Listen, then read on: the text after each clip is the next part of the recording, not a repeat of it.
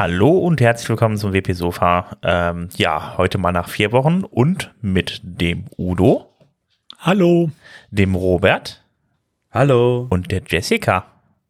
Hallo. Und mit mir, dem Sven. Ja, äh, ja, vier Wochen sind jetzt rum mittlerweile. Wir haben eine Folge leider ausfallen lassen müssen, weil wir einfach personell nicht besetzt waren. Und, sag, äh, sag, das, sag das nicht so, sag das nicht so, Sven. Wir wollten quasi dieser einen großen Story in WordPress genügend Zeit geben, sich zu entfalten, dass wir quasi äh, mit genügend Abstand darüber berichten können. So musst genau, du das den Leuten genau. sagen. Wir haben uns ein bisschen Zeit gegeben, um äh, ja, genau, noch schöner berichten zu können. So. Noch schönere Genau. Cliffhanger hinzuzufügen. genau.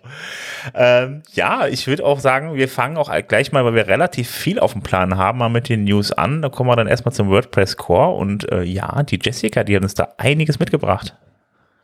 Ja, es geht. Also wir haben natürlich jetzt, äh, dadurch, dass vier Wochen vergangen sind, auch gleich mal zwei neue Gutenberg-Versionen, ähm, die veröffentlicht worden sind. Einmal die 13.5 vom 22. Juni und die 13.6 von dieser Woche, vom 6. Juli. Ähm, ich pick mir mal die schönsten Sachen raus oder die interessantesten Sachen. Ähm, was mir ganz gut bei der 13.5er Version gefällt, ist, dass ähm, beim ähm, Coverblock das Featured Image Feature ähm, ja die die ganze äh, User Experience verbessert wurde. Also das war vorher so, dass ähm, oder es ist jetzt im aktuellen WordPress Core so, dass man dieses Featured Image ähm, nur setzen kann, wenn man wirklich da auf einer ähm, Seite ist oder auf einer auf einem Beitrag. Ähm, und man hat ein Featured Image da gesetzt, dann sieht man erst diese Einstellung und die wurde konsolidiert in dieses Add Media oder Medien hinzufügen, äh, wie es im Deutschen, glaube ich, heißt. Und darüber kann man jetzt tatsächlich äh, nicht nur eben die äh, Mediathek aufmachen, ein Bild hochladen, sondern auch eben sagen, okay, ich möchte hier das Featured Image nutzen. Und ja, das ist auf jeden Fall eine sehr coole Neuerung. Also es wechselt dann automatisch mit, wenn ich das dann, das Featured Image auch im Image dann wechsle, oder? Genau, also im Prinzip sagt das nichts anderes als hier nutze das äh, Featured Image. Das ist ja eine, wenn ich mich recht erinnere, eine Postmeta. Ähm, und dann wird halt eben gesagt, okay, ähm, guck mal, ob das ein Featured Image hat und dann wird das Featured Image eben in dem Coverblock angezeigt.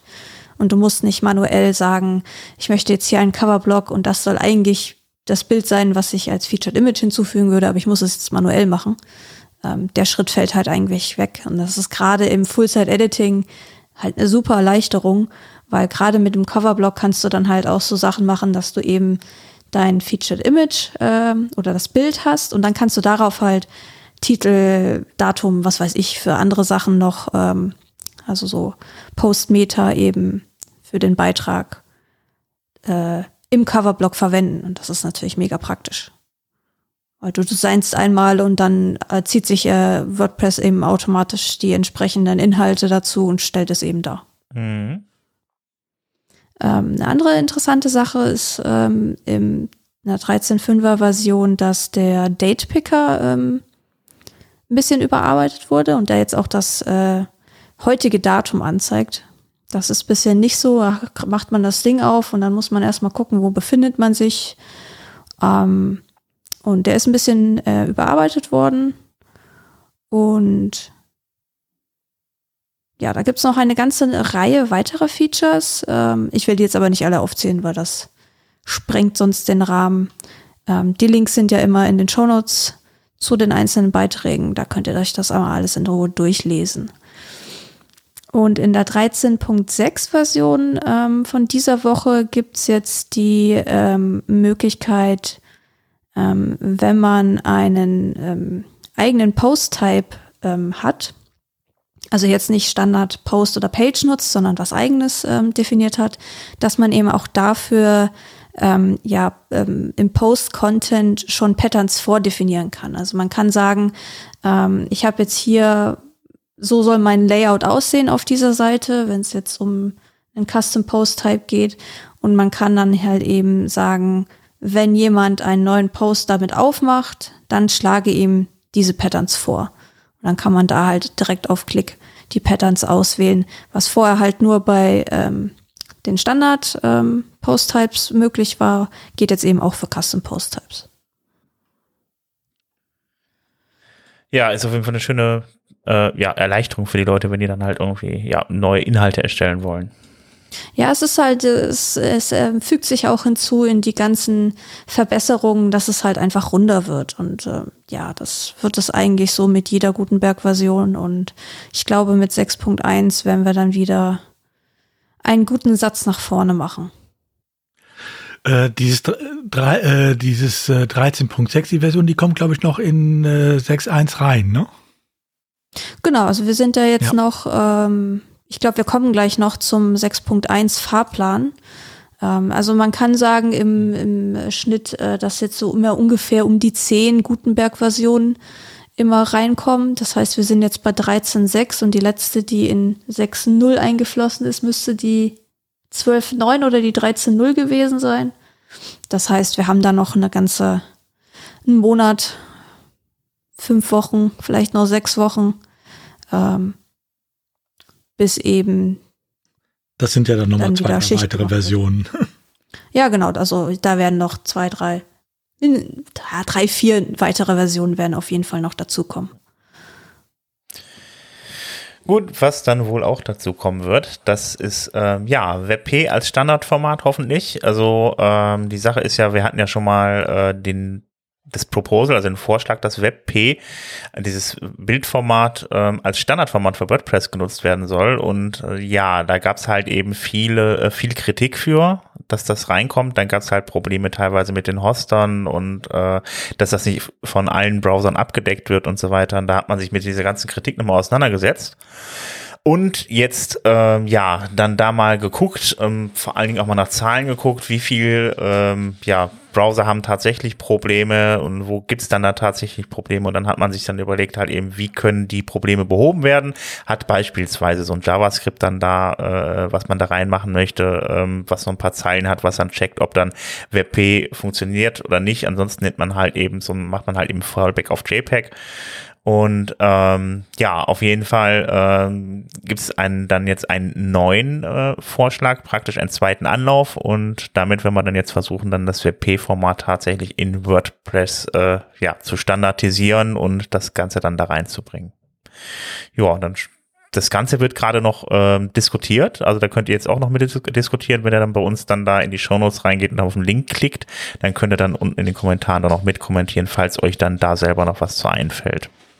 Wobei eine der Hauptargumente gegen den äh, gegen die erste Version war ja, äh, dass es zu viel Speicherplatz wegnimmt, weil es ja dann alles noch zusätzlich noch in den WebP-Formaten gespeichert werden musste. Ähm, hat man da jetzt eine Lösung für gefunden oder? Ich habe das, das, jetzt, so mir ist das jetzt nicht mehr aufgefallen, nee, dass das jetzt irgendwie, es ging eigentlich eher darum, ob das jetzt kompatibel ist oder nicht. Beim Speicherplatz ja. hatte ich jetzt gerade gar nicht mehr gesehen, nee. Also ich lese, ich lese gerade zwischen, wenn ich kurz da reinwerfen darf, dass es nur darum geht, WebP für die äh, User-Facing äh, Frontend-Content zu generieren. Also quasi nur das, was dem User tatsächlich angezeigt wird, ähm, das soll dann als WebP generiert werden. Ja, ja, klar, das sind die äh, in der Medienbibliothek, äh, die Bilder.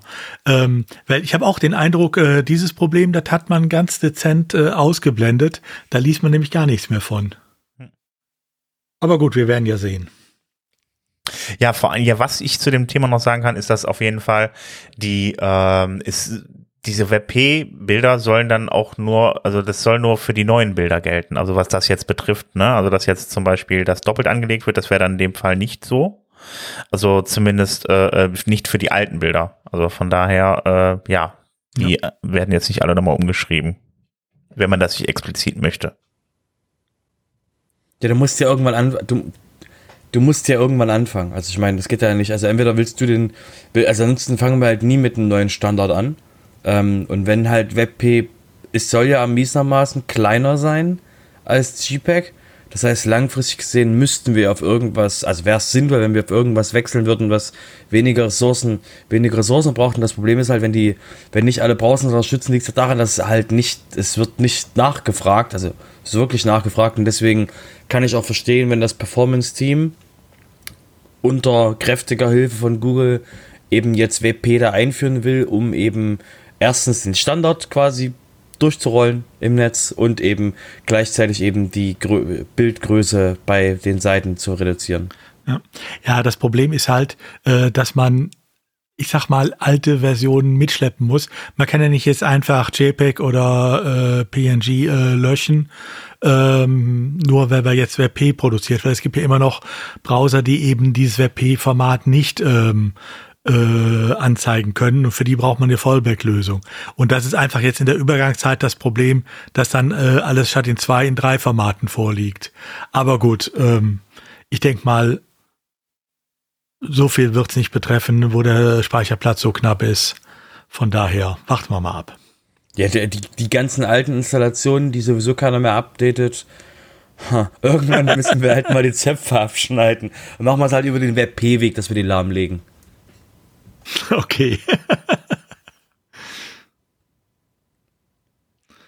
ja, ähm, ein anderes Feature für äh, 6.1 ist das Rollback-Feature. Also da geht es darum, äh, dass äh, ja ein Plugin oder ein Theme-Update äh, schon mal äh, fehlschlagen kann. Dass sich plötzlich herausstellt, da ist doch eine Inkompatibilität äh, zu irgendwas, was ich bei mir habe oder sowas. Äh, kann ja passieren. Und dafür gab es ja eigentlich schon seit langer Zeit so ein Rollback-Plugin, was man sich installieren konnte, was dann auf Knopfdruck dafür sorgte, dass wieder die alte Version kam äh, installiert wurde. Äh, das sollte ja auch in äh, WordPress rein. Jetzt in 6.1 kommt es auch. Ähm, allerdings hat man das Plugin mehr oder äh, also diesen Code dafür mehr oder weniger komplett neu geschrieben. Ähm, und da ist äh, im Moment auch äh, noch ein Aufruf äh, für äh, Tests äh, mit diesem Plug, äh, mit diesem neuen Code äh, da. Ähm, also wer diesen Call to Action gerne mal mitmachen will, diesen Testing Call to Action, äh, auf MakeWordPress.org gibt es eine ausführliche Anleitung dazu, wie man auch zum Beispiel bei Plugin-Updates so Fehler ähm, provozieren kann, um zu sehen, ob dieses äh, Rollback-Plugin vernünftig anschlägt. Ähm, und ich habe den Eindruck, da äh, ist es heiß ersehnt, äh, dass man, äh, dass da noch weitere Tests gefahren werden, einfach ähm, um auf Nummer sicher zu gehen, dass da nicht äh, plötzlich das äh, die Rollback-Funktion nachher amok läuft irgendwo. Ja, also ich hörte jetzt, ich habe jetzt auch irgendwie heute zum ersten Mal davon gehört von dieser Rollback-Funktion, halte ich aber für wirklich für sehr sinnvoll. Also ich habe es ja. auch schon ein paar Mal benutzt. Also, also es gab die seit Jahr und Tag ja als Plugin schon. Mhm. Ähm, und da war es ja auch schon immer empfehlenswert, weil es einfach auch schneller ging, als dass man äh, sonst äh, sich alte Versionen raussuchen musste, sie wieder äh, dann über FTP drüber bügeln musste und so weiter. Äh, da war es allein deshalb ja schon empfehlenswert. Aber jetzt kommt es halt auch in den Core rein und das finde ich eigentlich eine gute Idee auch. Nur wie gesagt, man will da halt gerne noch etwas mehr testen haben. Hm. Ähm, ja, ähm, ich komme da mal zum Thema WordPress äh, 6.1, da hatten wir gerade schon drüber gesprochen, dem Fahrplan, der ist mich jetzt festgelegt worden. Ähm, ja, wie wir schon gerade gesagt haben, also ähm, dann kommt ja bald die 6.1 im Oktober, am, am 25. Oktober soll die halt kommen und ähm, jetzt zu den Funktionen, die noch reinkommen können, das müsste bis zum 20. September passieren, dann, weil dann ist nämlich Feature Freeze. Äh, danach wird fleißig getestet mit den Beta-Versionen, die Re mit den äh, Release-Candidates und äh, dann äh, gibt es dann, wie gesagt, am 25. Oktober äh, WordPress 6.1. In der Hoffnung, es verschiebt sich nicht wieder. das, das stimmt, ja. Ja, dann kommen ja vielleicht noch mehr Funktionen rein, wer weiß. Ja, gucken wir mal. Also ich denke mal jetzt nicht, dass wir sowas super Kritisches gerade da haben. Nee. Aber das kann ja noch kommen, es sind ja noch zwei Monate. Ja, im Regelfall ist das ja auch eigentlich eher bei wirklich großen Funktionen, die da, da reinkommen, dass sich da mal was verschiebt, immer wirklich wichtig, wichtige große Funktionen reinkommen, aber das sind ja dann momentan auch eher so Iterationen irgendwie, wo sich das alles ein bisschen, wo sich dann Kleinigkeiten ändern, also von daher äh, glaube ich nicht, dass sich das großartig verschiebt. Meistens hat der Fahrplan eigentlich immer ganz gut hingehauen. Da ist auch, da ist auch kein WordCamp mittendrin, wo man nochmal über Dinge sprechen kann. Du hast vollkommen recht. Warum sollte sich da was verschieben? Schauen wir mal. Da kommen wir gleich auch noch drauf zu sprechen, auf das WordCamp. Ähm, ja, äh, ansonsten, ja, was sich noch ändert, ähm, ja, für die Leute, die für WordPress entwickeln, ähm, da wird es ja ein bisschen was tun. Ähm, da gibt es nämlich demnächst einen Developer-Blog. Ähm, da bin ich mal gespannt. Da kommen halt eben alle, alle News dann zum Thema ähm, Entwicklung mit WordPress rein. Ich bin mal gespannt, wie sehr sich der entscheidet, äh, unterscheidet von dem Make WordPress-Blog dann am Ende, beziehungsweise von der Seite dann da. Äh, ja, aber da wird auf jeden Fall dann was kommen. Also zumindest gibt es dieses Proposal und das wird gerade diskutiert und dann, ja, werden wir mal sehen, was dann da kommt. Naja, wenn es, sage ich mal, Artikel sind, die äh, mal das erklären, warum manche Dinge so sind, wie sie sind, äh, was ja eigentlich sonst nur in den Field äh, Notes äh, passiert bisher hm. zu jeder Version, glaube ich schon, dass das ganz gut ist, weil der ähm, Make Core Block ist ja eigentlich auch nur so die, äh, ja, die, die, die große Tonne für, hallo, hier ist unsere äh, Agenda für das Dev-Meeting, hallo, hier ist unser Ergebnis vom mhm. Dev-Meeting, hallo, hier sind unsere Agendas für zigtausend andere Meetings, mhm. und die nirgendwo nicht, anders einen Platz zwischen, finden. Zwischendurch mal dieses, darum haben wir entschieden, dieses Feature so zu bauen. wenn du, und wenn du dann quasi diese, diesen, in dieser Mülltonne quasi nicht genau über einen externen Link diesen einen Artikel findest, musst du halt über, über tausende von Wegen gehen, zu, zu verstehen, warum haben die Developer genau das so gebaut. Deswegen ist dieser, deswegen ähm, ist es quasi schön, dass die, dass die Developer mal ähm, so ernst genommen werden ähm, von, von den ähm, Make, äh, also von den Make WordPress Org Leuten, ähm, dass wir halt auch wirklich mal einen eigenen Blog dafür bekommen, weil es ist quasi längst, längst überfällig. Bestimme ich quasi ähm, ähm, Jessica voll, vollkommen zu. Vor allen Dingen, WooCommerce hat das ja auch schon, meine ich. Die haben doch auch so einen Blog, wo die halt immer reinschreiben, hier. Ich meine, die haben nicht den ganzen äh, Protokollquatsch noch dazwischen. Ja, aber das, das Schöne ist, wenn du das gerade aufmachst, das Schöne ist bei beiden, ne, also wir sehen ja, wir sehen ja, wer diesen Blogpost geschrieben hat, ähm, auf make, auf makewordpress.org, eben, das ist Birgit, ähm, Birgit Pauli Hack, ähm, die eben jetzt ja äh, die Gutenberg Times macht und eben ähm, jetzt seit einer Weile für, für Automatic eben als Developer Relations arbeitet. Und ähm, wo kam denn der, der, der WooCommerce Developer Blog her? Weil die äh, glaube ich, Alan geholt haben als Developer Relations und der den wahrscheinlich auch gesagt hat, ihr könnt doch nicht einfach bei den Developern voraussetzen, dass sie sich irgendwie ihren Zeugs nicht zusammensuchen. Ihr müsst dann auch mal ein bisschen das Leben erleichtern. Und ich finde es halt schön, dass quasi dass bei beiden jetzt das Ergebnis ist, mehr Developer-Kommunikation. Bitter nötig. Ja. Gut, dann kommen wir mal zum Thema Plugins, Themes und Blöcke und da haben wir das Thema äh, ja Plugin-Checker. Es gibt äh, gab ja bisher auch einen äh, ja Theme-Checker, der halt geguckt hat, wie das ähm, ja das, ob das Plugin auch richtig aufgebaut, nee, nicht ob das Plugin, ob das Theme richtig aufgebaut ist und hat dann entsprechende Checks gemacht, Code gecheckt und so weiter. Und das Ganze, äh, ja, ist, da gibt es jetzt einen Vorschlag zu, dass das Ganze, dass man das Ganze auch dann für Plugins hat, äh, das dann auch entsprechende Checks durchführt auf der einen Seite. Ähm, soll man das als äh, Plugin installieren können. Auf der anderen Seite soll man dann das Ganze aber auch über die WPCLI laufen äh, lassen können, damit man dann, wenn man dann beispielsweise dann die GitHub Actions nutzt oder ähnliches, äh, entsprechende Rollouts macht, dann über die WPCLI auch noch Checks machen kann. Ähm, ja, das Ganze ist jetzt auch erstmal ein Vorschlag und ähm, da wird jetzt erstmal diskutiert, was dann da, da was denn denn da jetzt genau reinkommt und wie das aussehen soll und so weiter. Und äh, ja, aber äh, ja, dann wird es dann in Zukunft dann wohl wahrscheinlich auch einen Plugin-Checker geben, nachdem es den Theme-Checker gibt. Der ist aber, also ich weiß noch, wie, wie wir, wir hatten das Thema mit der, mit der statischen ähm, automatischen Plugin-Check-Analyse. Das ging damals äh, für die Hilfe für, den, für das WordPress-Plugin-Team und ähm, das war schon heftig, ähm, das mal durchzuplanen und jetzt quasi hier Code-Sniffer soll eingebaut werden, andere Sachen. Das ist halt wirklich die Frage in, ähm, wie klein oder wie einfach wird der erste Schritt, weil das halt wirklich, wirklich komplex werden kann. Und aber ich bin auf jeden Fall ähm, alles, was den, alles, was den normalen Developern für WordPress Plugins hilft, irgendwie ähm, sich an irgendwas festzuhalten, alles hilft. Ja, es erhöht auf jeden Fall vor allen Dingen schon mal auch die Qualität dann äh, an, an, an, an Plugins, die dann in die Repository reinkommen, für die, für die, für die äh, eigene Qualität. Wenn einem die lieb ist, dann ist das auch schon mal nicht schlecht. Also von daher, ähm, ja, immer sehr hilfreich für Entwickler. Gut, und äh, ja, Jessica hat uns wieder noch einiges mitgebracht zum Thema Themes. Themes und Designs und alles Mögliche dazu. Okay, es gab ein bisschen was, äh, ist ein bisschen was passiert äh, in den letzten Wochen.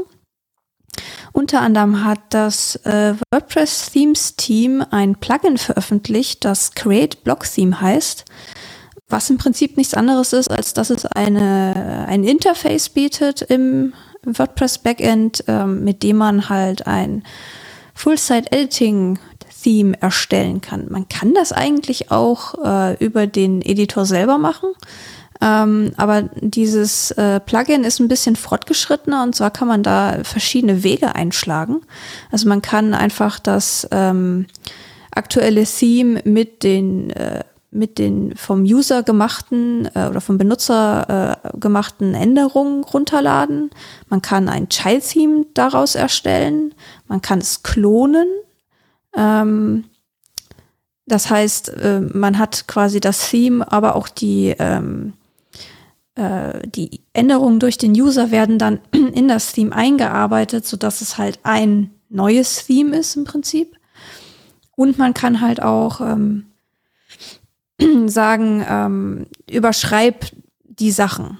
Also ähm, alle Änderungen, die man gemacht hat, überschreibt diese in dem 20 22-Theme zum Beispiel, wenn man das dort nutzt. Das heißt, alle, alle Änderungen werden genommen und werden hart fest überschrieben in dem Theme. Dann hat man eigentlich ein neues Theme. Ich weiß nicht, wie sinnvoll oder unsinnvoll das ist im, zum Thema Updates. Ähm, da habe ich mich noch nicht mit beschäftigt. Aber es bietet halt einfach ein Interface, worüber man das eben mit ein paar Klicks schnell erstellen kann, womit man sonst halt äh, ja in den in die Dateien gehen müsste, hier noch was äh, die die ähm, Dateien vielleicht noch ein bisschen anpassen möchte, müsste von Hand, das kann man halt hier eben mit dem Plugin einfach erstellen. Ja, mir ist der Unterschied ja nicht so ganz klar gewesen, was es jetzt heißt, das, das Theme komplett runterzuladen oder das Theme zu klonen. Also ich glaube, dass der Unterschied ist, einmal wird es als das ursprüngliche Theme runtergeladen, das andere, glaube ich, da kannst du dann, glaube ich, dann Namen und Description alles mal selber eingeben, dass das dann irgendwie entsprechend anders benannt wird oder sowas. Ähm, aber so ganz, also alle vier Wege habe ich noch nicht so ganz verstanden, was sie damit meinen, aber ja, die, die Unterschiede sind tatsächlich sehr, sehr fein. Also da ist jetzt, das ist auch schwierig zu entscheiden, wenn du jetzt äh, sich gar nicht damit auskennst, dann was soll ich denn jetzt nehmen? Ähm, man muss sich die Beschreibung da am besten mal durchlesen ähm, und dann mal gucken und einfach ein bisschen rumexperimentieren. Also äh, klar, Child Theme erstellen äh, sollte, glaube ich, soweit klar sein. Ähm, aber der einfache Export ist halt, du hast ja, wenn du Änderungen machst, werden die ja zwischengespeichert in der Datenbank. Und ähm, wenn du das exportierst, bekommst du quasi die Theme-Dateien und deinen Datenbank-Export, so eine Art Datenbank-Export, gehe ich jetzt mal davon aus, dazu, mit dem du das dann halt wieder woanders einspielen könntest, um halt die Änderungen durch den Benutzer mitzunehmen. Okay, aber ich glaube, das muss man einfach mal ausprobieren. Also ich bin mir jetzt nicht ganz sicher, was da was heißt, aber auf jeden Fall, das, was super ist, ist ja schon mal, dass man das Ganze entweder als eigenes Theme runterladen kann oder halt eben als separates äh, Child-Theme. Das finde ich schon mal super, weil dann kann man es ja immer wieder auf dasselbe Theme anwenden und auch die Updates vom Parent-Theme mitnehmen. Also von daher. Genau. Dann gibt's eine, ja, wenn, wo ich mir die Kommentare durchgelesen habe, eine etwas hitzige Diskussion darüber, ähm, ob man Blog-Themes im Themes Repository ähm, eine höhere Priorisierung zukommen lassen möchte. Oh ja, also bitte. Derzeit, derzeit ist es so, dass ähm, wenn man wirklich explizit nach Blog-Themes gucken will, muss man ähm, einen Filter bemühen. Also man muss dann auf, äh, ich weiß gar nicht, wie der Button heißt, auf jeden Fall kann man da ja sagen, ich möchte alle Themes, die Full-Site-Editing unterstützen. Und das muss man noch manuell machen, weil wenn man nur ins Repository geht, dann bekommt man da natürlich auch die ganz normalen Classic Themes, wie auch immer man sie nennen mag, also alles, was halt vor Full-Site-Editing erstellt worden ist. Und ja, da gibt's äh, viel, viel für und wider. Soll man nur so einen ähm, quasi Shortcut oben in diese Menüleiste reinbringen, dass man sagt Block-Themes? Soll man den Algorithmus ändern, der dahinter steht? Und ähm, ja, in dem Track-Ticket ähm, geht's hin und her. Ähm, da sind auch ein paar starke Stimmen dabei, die sagen, bloß nichts am Algorithmus ändern, das ist ja eh alles Mist. Ähm, glaube, da wird noch ein bisschen Zeit vergehen, bis man da zu einer Entscheidung kommt. Ich glaube, das, also was man vielleicht dann da irgendwie äh, ja unterschätzt, also ich glaube, wir haben echt ein ziemliches Problem mit WordPress-Themes jetzt durch die ganze Sache auf äh, mit, mit, mit der Umstellung auf Full-Site-Editing und so weiter. Da sind viele Dinge, die, ähm, die merkt man dann, wenn man dann beispielsweise dann ein, ein Theme oder beziehungsweise dann ein Theme umstellt oder äh, die, die Gutenberg-Blöcke benutzt und dann so ganz elementare Funktionen machen möchte, die dann nicht funktionieren, wenn man ein Standard-Theme äh, benutzt, beispielsweise wie Margins einstellen oder so. Und das geht dann wieder nur bei Full-Site-Editing-Themes, das geht aber auch nicht bei allen Full-Site-Editing-Themes, sondern nur bei denen es explizit zugelassen ist in der Theme-JSON. Das ist momentan ein riesig großes Chaos. Also da muss man auf jeden Fall mal aufräumen und ähm, ja, äh, äh auch ich glaube da selbst bei, bei, bei Gutenberg muss auch, glaube ich, noch einiges getan werden, weil dass man beispielsweise eine Margin nicht einstellen kann, nur weil man ein altes Theme nicht benutzt, ist auch schon ziemlich, äh, ja, nicht hilfreich, sagen wir mal so. Ja, also das ist das eine, aber darum geht's ja tatsächlich in diesem Truck-Ticket jetzt gar nicht. Da geht's ja nur darum, die Sichtbarkeit der Themes im Theme-Repository selbst zu erhöhen. Ja, das ist richtig, aber vom Prinzip her musst du halt auch dann erstmal überhaupt erstmal sehen, was ist der Unterschied zwischen einem, äh, erstmal wissen, was der Unterschied zwischen einem Block-Theme und einem normalen Theme ist. Das ist natürlich durch so eine prominente Darstellung, wird das vielleicht manchen Leuten erst überhaupt mal bewusst. So, und dann aber, glaube ich, das Ganze, was da dran hängt, halt eben, dass dann überhaupt da erstmal den Leuten klar wird, was dann wo passiert, äh, müsste halt eben dann auch noch deutlicher dargestellt werden. Das meine ich damit. Ja gut, ich meine, das ist natürlich auch einfach das Problem, dass wir im Moment in der Übergangszeit äh, sind, was äh, Themes betrifft. Ne, wir haben noch die alten Themes, die auch weiter funktionieren und auch weiter funktionieren sollen, weil wir können ja nicht jeden zwingen, jetzt plötzlich ein Full-Site-Editing-Theme zu benutzen. Und wir haben auf der anderen Seite die neuen Full-Site-Editing-Themes, wo man ja auch andersrum noch sagen muss, naja, so ganz rund läuft das Full-Site-Editing ja immer noch nicht. Na, da gibt's ja noch genug Ecken und Kanten, ähm, die es vielleicht auch für viele unbedarfte Benutzer, also Benutzer ohne große Vorkenntnisse, die man ja mit WordPress auch adressieren will, eher als ungeeignet im Moment noch erscheinen lässt. Ähm, und dementsprechend ist das natürlich im Moment das große kunterbunte Kuddelmuddel äh, im äh, Repository. Das ist klar, aber das lässt sich, glaube ich, im Moment auch nicht ganz verhindern. Ja, doch ein paar Sachen gehen, wenn man vorsitzt, wenn man grundsätzlich ein paar Entscheidungen, so was zum Beispiel Standardeinstellungen eingeht, irgendwie anders getroffen hätte. Und das ist, wie gesagt, also dass man Abstand von bestimmten Dingen nicht einstellen kann, finde ich schon ja, sehr essentiell. Jetzt, das kann man ändern. Mal, Jetzt seht mal von der äh, von Benutzersicht aus. Es gibt ja zwei Arten von Benutzern. Es gibt die äh, Benutzer, die einfach sagen, oh, ich habe gehört, damit kann man schön sowas machen. Ähm, dann mache ich doch mal. Die können aber mit diesen Filterfunktionen, die du jetzt gesagt hast, schon gar nichts anfangen. Ähm, für die ist nur wichtig, sieht das äh, Theme schön aus und äh, kann ich damit arbeiten. Ähm, und äh, dann gibt es die, die wissen, was du jetzt gesagt hast, die das verstehen die wissen aber auch, wie sie sich die Dinger raussuchen können. Also ich glaube, dass so grundlegende Funktionen wie Abstände zwischen Dingen irgendwie einzustellen dann doch so grundsätzlich sind, dass man die schon verstehen kann, wenn man vorhat, eine Webseite zusammen zu basteln, zu klicken. Also. Ja, aber erst wenn man dran ist, dann wird einem nämlich vielleicht auffallen, oh, das kann der ja nicht so. Ähm, wenn man das vorher äh, als Filter oder so gibt, dann wissen sie vielleicht noch nicht damit viel anzufangen. Also ich glaube, das, das schweift jetzt hier schon ein bisschen vom ja, Thema stimmt, ab, wenn ja. ich da so zwischen reingerätsche. Ich weiß aber, dass es ähm, Bestrebungen gibt, diese Inkonsistenzen ähm, so ein bisschen einzufangen. Ähm, ich habe mich darüber auch mit der Birgit Pauli Haag beim äh, WordCamp Europe unterhalten. Und ähm, ja, das ist richtig blöd, wie es halt gerade ist. Ähm, aber wir müssen gucken, ob es vielleicht nicht doch irgendwie eine Möglichkeit gibt, ähm, ja, das mal ein bisschen zu konsolidieren und zu gucken, mhm. dass es eben einfacher im Umgang wird. Weil das ist natürlich, wie, wie Sven schon richtig sagt, das ist halt einfach blöd, so wie es ist. Ja, gut. Das ist klar. Da gebe ich euch recht. Also wollen wir auch gar nicht weiter ausschweifen, dann gehen wir jetzt einfach mal zu einem Theme über, oder? Ja, genau, machen wir mal. Ich habe sogar zwei Themes im Gepäck. Ähm, das erste Theme ähm, ist schon ja, ich glaube, letzte Woche, vorletzte Woche ähm, erschienen. Das heißt einfach nur Wei von Rich Tabor. Also wer den äh, die Blog-Themes so ein bisschen beobachtet, der kennt vielleicht schon das ein oder andere Theme von Rich. Ähm, der haut da immer wieder richtig coole Sachen raus. Ähm, was sehr spannend an dem Theme ist, finde ich die Integration des, äh, des Featured Images, weil wir vorhin das Thema ja auch hatten mit äh, Featured Image und ähm, im Coverblock einsetzen. Und da hat er eine richtig coole, ja, ein richtig cooles Design geschaffen. Ähm, das heißt, wenn man das, wenn man ein Featured Image zu einem Beitrag hinzufügt, dann wird das so im Header, in dem Header-Bereich quasi kommt das so langsam aus der Hintergrundfarbe hervor. Das sieht ziemlich cool aus.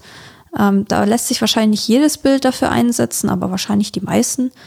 Ähm, ansonsten ist es ein sehr, ähm, ja, typografiestarkes Theme. Er hat da auch ähm, vier ähm, ähm, Styles äh, mitgeliefert und auch wieder die Accent Colors. Das heißt, man kann auf einem einzelnen Beitrag oder einer Seite ähm, noch bestimmte Farben anpassen, wenn man sich für ein ähm, für einen Stil entschieden hat. Und ja, die Vorschauen sehen ziemlich cool aus und wer was ganz Schlichtes, Einfaches sucht mit dem kleinen Design-Touch, der sollte sich auf jeden Fall das Y-Theme angucken. Und als zweites Theme habe ich noch von äh, Anders Noren ähm, eins mitgebracht. Der hat das äh, erst diese Woche ähm, veröffentlicht. Ähm, der hat sich eins seiner äh, sehr alten Themes genommen und das äh, als Blog-Theme quasi äh, ja, wieder veröffentlicht sozusagen.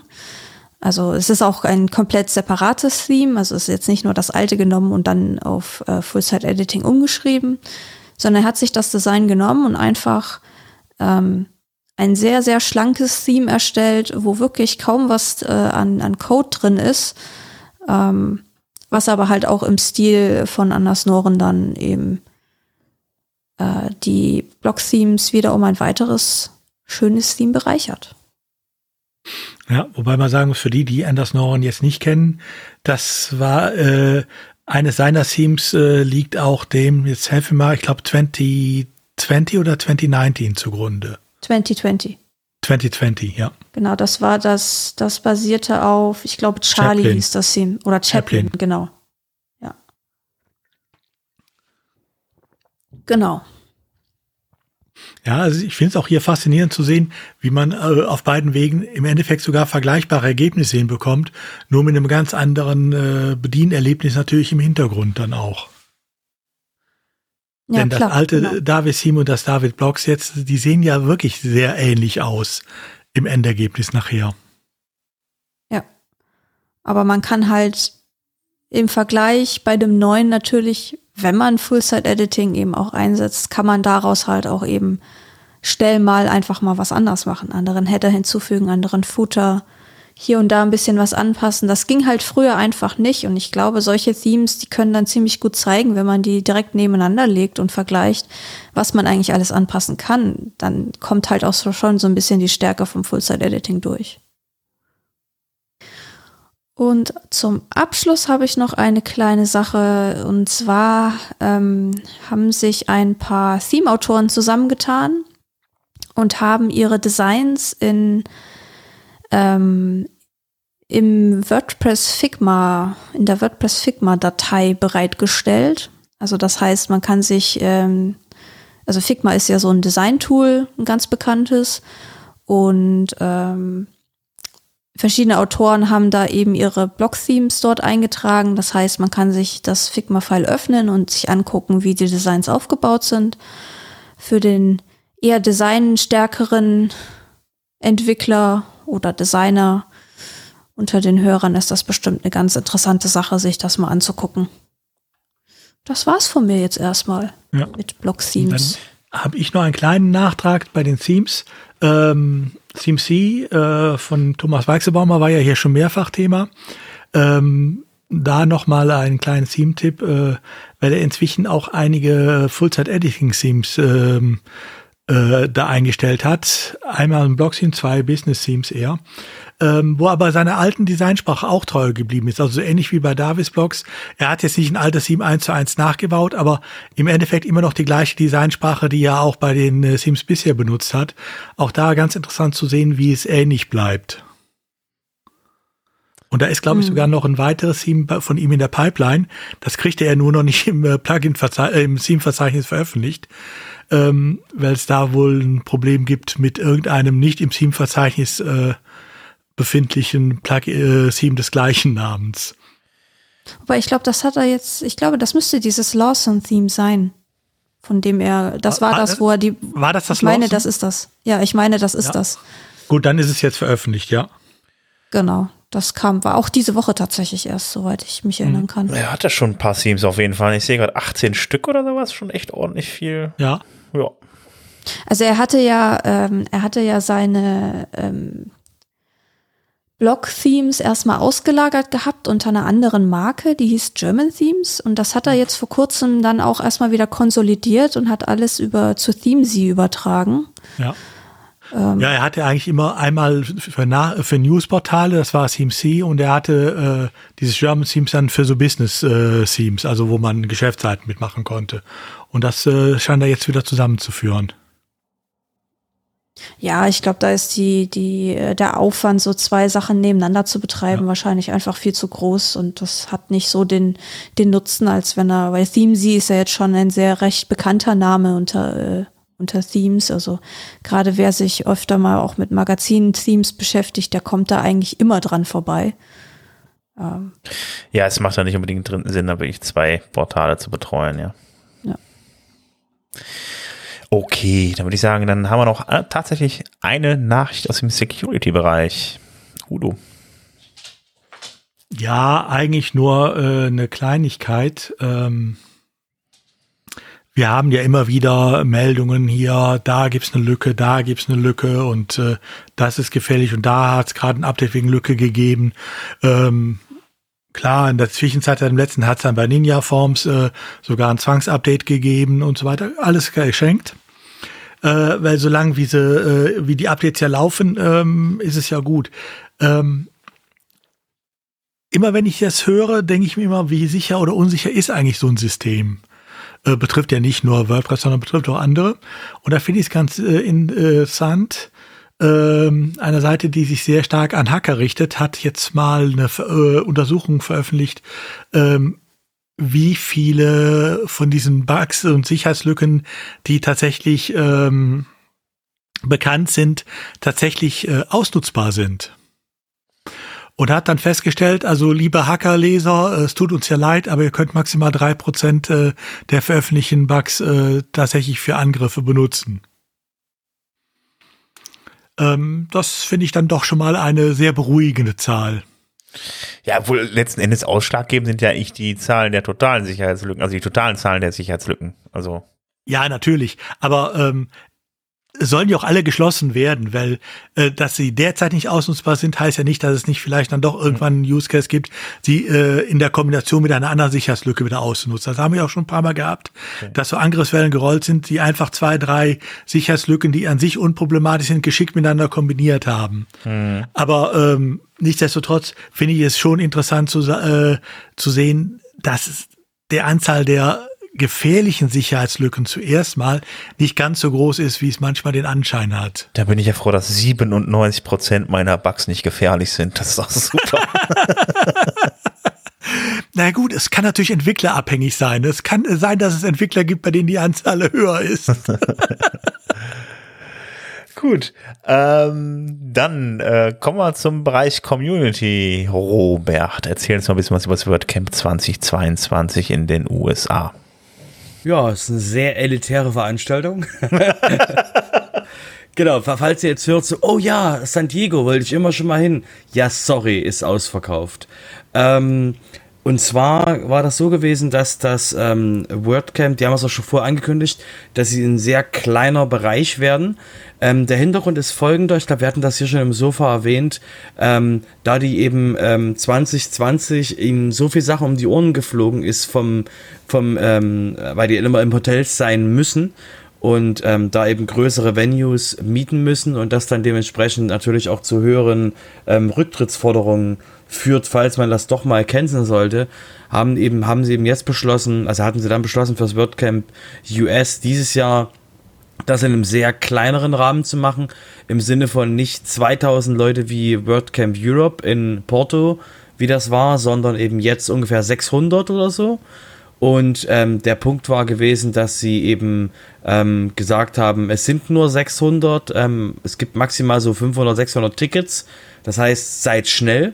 Und ähm, ich war auch schnell. Ich habe neun Minuten nachdem äh, die Veröffentlichung losging, ähm, habe ich schon meine Tickets gekauft gehabt unterwegs auf dem Handy. Es war nicht lustig, aber es hat geklappt und danach waren die Tickets auch ausverkauft. Das heißt also, das geht einfach, das ging einfach ruckzuck, weil man eben, das wäre ungefähr so, als wenn man ähm, und ähm, äh, Bernhard, ich meine das nicht direkt, als wenn man ein WordCamp in Berlin macht für 100 Leute das wird einfach überlaufen. Also wir hatten das ja schon gehabt mit dem, mit dem, mit dem WordCamp in Berlin, wo dann eben, wo dann eben doch sehr viele Leute dahin wollten, weil es eben Berlin ist. Und das gleiche ist, ist eben mit dem WordCamp US. Wenn man ein WordCamp US irgendwo hinsetzt, ähm, will der erstmal, will der erstmal, wollen da erstmal tausende von Menschen hin. Wenn man das dann eben limitiert, dann wird es halt einen Run auf die Tickets geben. Ja, die Frage ist jetzt eigentlich, wie viele Tickets waren am letzten Endes eigentlich überhaupt im Umlauf? Weil wenn man sich überlegt, ich glaube, das, boah, wenn man jetzt hier das WordCamp Europe nimmt, wo dann, ich glaube, zweieinhalbtausend Tickets waren oder so. Auf ja, hier waren es, glaube ich, 650. Bitte? Mhm. Genau, der, der, der, der David Bizet hat auch einen sehr schönen Counter gemacht. Ähm, ich hab, wir haben, glaube ich, den Tweet das nicht im, im, im, im Show Notes, können wir mal raussuchen, wo er dann wirklich aufge, aufgezählt hat, dass er halt, ähm, wie viele Tickets waren noch available, dann hat er eine kurze ähm, ähm, Toilettenpause gehabt und dann war das Ding ausverkauft. ja, also ich habe äh, ich habe auf jeden Fall gesehen, also ich habe die Tweets einfach mal da gecheckt und habe dann geschaut. Also der erste Tweet, der war ähm, ich weiß nicht, stand was, 7 Uhr irgendwie, 7 Uhr 17 oder was, das nächste war irgendwie 8 Uhr und ein paar zerquetschte irgendwie. Also äh, da waren die Dinger schon ausverkauft. Also von daher, ähm, ja, wie gesagt, was ich jetzt gerade meinte, ist nur halt die Frage, äh, es gibt ja auch Sponsorentickets, du brauchst noch die, dann natürlich die ganzen Tickets für die ganzen Leute, die mithelfen und so weiter. Dann äh, bleiben auch nicht mehr so super viel Tickets über. Ich denke mal 650 waren es dann am Ende nicht, aber die jetzt im freien Umlauf waren. Aber ja, gut, ne, bei WordCamp US ist natürlich dann fix weg. Ja, du solltest als Speaker dein Ticket ja auch schon kaufen. Also wenn du ein Speaker geworden wärst, solltest du es vorher schon kaufen, obwohl du noch gar nicht gewusst hast, ob du Speaker bist oder nicht. Also das ist aber schräg. Ja, da ist äh, einiges Schräges gerade am Start. Aber wie gesagt, äh, es ist halt, also du musst halt so viel möglich Leute quasi reinlaufen lassen und die Frage ist eben, ob es danach nochmal eben, ob es einen zweiten Markt mit Tickets gibt und irgendwie ähm, wer, wer quasi absagt. Ähm, deswegen müssen wir, also da wird wahrscheinlich noch was sein, aber jeder, der jetzt, ähm, jeder, der jetzt kein Ticket hat, müsste sich schon quasi in die Spur setzen, zu gucken, wie kann man quasi ein Ticket kriegen. Und wie gesagt, ähm, ähm, äh, das Hotel, was da, äh, weil das findet irgendwie in einem Ressort oder sowas, irgendwie in einem extra Bereich statt. Ähm, das Hotel pro Nacht kostet 199 äh, Dollar. Ähm, was eben dann auf der Seite auch mit draufhängt, äh, was man eben jetzt buchen kann seit gestern, das Hotel mit, ähm, aber eben ohne Ticket, man muss das Ticket extra haben. Und ähm, deswegen denke ich halt, dass ähm, ich glaube, unsere Zuhörer, jetzt wird jetzt keiner sagen, Mist, ich wollte da noch hin. Wer weiß. Aber dafür gibt es ja wahrscheinlich wieder die Livestreams. Hoffentlich. Das muss da bei dem Geld drin sein, oder? Schön wär's. Ich habe den Link zu dem Tweet mit dieser ähm, Grafik, wie der Ticketverlauf oder wie die Ticketverkäufe waren, ähm, nochmal in den Shownotes, zu den Shownotes hinzugepackt. Sehr schön. Ähm, gut, dann haben wir noch das Thema WordCamps Moving Forward, Robert. Ja, ähm, der, das ist die, das ist die Rubrik. Ähm, ähm, Robert ist auf einem WordCamp, da steht ein frei herumlaufendes Podcast-Set und ähm, eine zweite Person bleibt stehen und wir kommen ins Gespräch Podcast. Ähm, und zwar hatte der, hatte der ähm, Bob WP, ähm, der den Do the Woo Podcast macht, der hatte auf dem WordCamp Europe so ein Set aufgebaut wo, und den eben Leute eingeladen, dort eben stehen zu bleiben, miteinander zu reden. Und ich habe mir dann dementsprechend einfach mal den, den Milan geschnappt, der mehrfach ähm, Organizer war von den WordCamp Europes und habe mit ihm eben drüber gesprochen, eben was ist die, was wir eben, was eben die WordCamps ähm, langfristig laufen können, was wir eben, wie das mit learnwordpress.org in Verbindung steht, was wir eben da wirklich, also was wir langfristig eben für die WordCamps machen können und wie wir eben dort, ähm, sag ich mal, mal mehr Leute hinbekommen. Und er war wie gesagt sehr froh, dass wir wieder In-Person-Events haben. Ja, Hinweis ist auf Englisch. Oh mein Gott. Gut. Ja, dann ähm, haben wir noch eine andere Sache ähm, aus der Community, mal was völlig anderes. Ähm, ja, ich wenn ihr für WordPress entwickelt, dann kennt ihr sicherlich den DevHub. Das heißt also, das ist dann da, wo unter anderem die Code-Referenz zu sehen ist.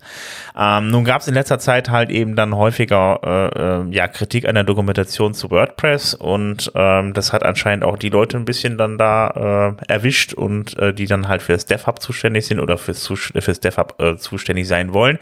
Da gibt es nämlich jetzt demnächst Verbesserungen ähm, in der Darstellung, äh, damit da mal ein bisschen die, da werden dann ein bisschen die ja, Informationen Informationen ein wenig aufgeräumt. Es gibt mehr Informationen, ähm, beispielsweise dann, welche Klasse von einer Funktion zurückgegeben wird und so weiter. Also es wird auf jeden Fall verbessert, sodass man dann da ähm, als Entwickler dann eine bessere Übersicht hat. Da wird unter anderem auch halt eben dann die, die, die Code-Darstellung wird dann nochmal verbessert und so weiter. Also von daher wird es da in äh, nächster Zeit jede Menge äh, Änderungen geben auf jeden Fall. Also von daher, wenn ihr für WordPress entwickelt, freut euch auf ein verbessertes DevHub.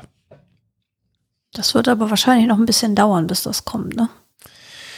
Ähm, ja, also ich meine, es gibt, es gibt auf jeden Fall Grafiken dazu, halt eben, wie es aussehen soll und das muss natürlich alles umgesetzt werden und so weiter. Das aber, ist ähm, quasi schon fertig, aber die Frage ist ja jetzt quasi, was Sie auch gestellt haben im, im Blogartikel, räumen wir es aus? Nur teilweise oder alles? Und ähm, da ist ja quasi jetzt Diskussion und die Leute können sich ja jetzt beteiligen. Ja, eben, genau. Es wird jetzt mal durchdiskutiert, was da vorgeschlagen wurde oder teilweise schon umgesetzt wurde und dann kommt das online. Kann nur besser werden. Genau. Endlich, die Devs werden erhört. Eben. Gut, dann komme ich zum Bereich Business. Der ist heute auch ein bisschen größer geworden. Ähm, da habe ich die erste nicht so schöne Nachricht von Envato. Ähm, viele kennen ja Envato, weil man da auch Plugins und Themes kaufen kann. Ähm, und äh, ja, äh, die Firma Envato aus Australien, wenn ich richtig liege. Ja. Ja. Ähm, die hat auf jeden Fall äh, ja ein bisschen Einstr äh, Abstriche machen müssen in den letzten Jahren. Zum einen durch Corona und äh, ja, auf jeden Fall ist es finanziell anscheinend wohl nicht so gut gelaufen, so dass man jetzt anfängt, dort ein wenig alles, äh, ja, viele Dinge zusammenzustreichen, wo man sagt, okay, das ist jetzt vielleicht ein Klotz am Bein und das kostet einfach zu viel Geld und so weiter. Und ähm, das heißt unter anderem für Envato Studio. Ähm, Envato Studio klingt jetzt eigentlich erstmal wie eine Software, ist aber eine Plattform, wo sich dann die Leute dann da äh, austauschen können über Jobs zum Thema, also ja, eigentlich vom Prinzip her so größtenteils alles rund um Webentwicklung, viel über WordPress, äh, viel, viel rund um WordPress, Grafikdesign, äh, Entwicklung und so weiter. Da haben äh, ja viele Leute dann ja ihre Existenz drauf aufgebaut und dann da äh, äh ja nur darüber verkauft und ähm, ja, dieses Invato Studio soll halt ähm, ja eingestellt werden und äh, da sind natürlich viele, viele Leute nicht happy drüber, weil da ist eigentlich relativ viel los auf der Plattform. Da tauschen sich relativ viele Leute auf, äh, aus über Jobs. Und wie gesagt, also es gibt tatsächlich Leute, die da wirklich dann ihre Existenz drauf aufgebaut haben, ihre ganze, also ihre ganze Reputation darüber aufgebaut haben und darüber ihre Aufträge beziehen, die jetzt wirklich richtig in äh, Probleme bekommen. Und das nicht nur, weil die Plattform geschlossen wird, sondern auch, weil sie so kurzfristig geschlossen wird, weil am 21. August ist da schon Schluss. Und das äh, ist natürlich ziemlich hart für die Leute. Ja, das sind keine zwei Monate zwischen Ankündigung und Schließung. Also wer Envato Studio nicht kennt, äh, die meisten kennen ja wahrscheinlich Fiverr, zumindest vom Namen her. Envato Studio ist so ähnlich gemacht, auch mit einem entsprechenden Bewertungssystem. Das heißt, diejenigen, die schon länger auf Envato Studio sind, äh, die haben da auch entsprechend Bewertungen angesammelt, äh, mit denen sich wiederum werben lässt, mit denen sie auch ein bisschen weiter nach oben geschoben wurden, gepusht wurden äh, von, äh, von dem System. Ähm, und das fällt natürlich alles weg. Den ganzen Trust, den die sich da aufgebaut haben, den können sie nach heutigem Stand nicht mitnehmen irgendwo anders hin, ja, wie auch. Ähm, Envato hat jetzt allerdings angekündigt, äh, dass da wahrscheinlich noch was in der Pipeline ist. Also wahrscheinlich kann man diese Bewertungen zu irgendeiner anderen Plattform mit denen Envato Zusammenarbeit wieder mitnehmen. Aber man muss hier ganz klar sagen, Envato Studio, ja, erstens mal äh, es ist ein Konkurrent von Fiverr und Konsorten und äh, war halt weniger erfolgreich. Und äh, es ist ja nicht die erste ähm, Kürzungswelle bei Envato. Envato hatte ja auch schon mal bei den Mitarbeitern ein bisschen gespart und so. Also ähm, die müssen natürlich auch im Moment äh, ihr Geld offensichtlich etwas mehr zusammenhalten. Und äh, das andere ist natürlich auch, es zeigt einmal mehr, man sollte nicht immer alle Eier in einen Korb legen. Ne? Wenn man als Freelancer äh, über solche Plattformen ähm, akquiriert, dann darf man nicht nur auf eine gehen. Das zeigt sich immer wieder. Ja, das ist auf jeden Fall, das ist dann, äh, ja, für die Leute, die jetzt da drin hängen, auf jeden Fall extrem problematisch. Aber ich verstehe eigentlich ganz ehrlich gesagt auch nicht so ganz, dass es, das ist, also dass sich das nicht übernehmen lässt oder dass nicht jemand anders, jemand anders findet, der das irgendwie übernehmen möchte oder so, dass sich da kein Geld ja, verdienen das Problem lässt ist, das oder Problem, so. nee, ja, nein, das Problem ist äh, aus Envato-Sicht, wem gibst du das, dass der quasi dann mit deinem Namen, also mit deinem aufgebauten ähm, mit deinem aufgebauten Brand quasi Dinge falsch machen kann. Das ist wieder das, ist das Gefährliche, wenn du irgendwas weggeben willst von Envato Studio. Das heißt, wenn du sagst, so geht mal alle jetzt zu Fiverr oder geht mal alle jetzt zu irgendwas oder du verkaufst das an irgendjemanden, ist ja das Problem, dass du halt dann quasi rein, rein äh, businesstechnisch halt ähm, einen Vertrag machst, Übernahme und schlimmstenfalls dementsprechend kann dir der, kann dir danach der Brand um die Ohren fliegen und Leute sagen, boah, wie schlimm war denn, wie schlimm ist denn in, in Vato Studio? Du so, nein, aber das sind wir doch gar nicht mehr. Und ja gut, dann deswegen- nennst du es halt um. Also das ist jetzt Ja, ja, aber- Problem.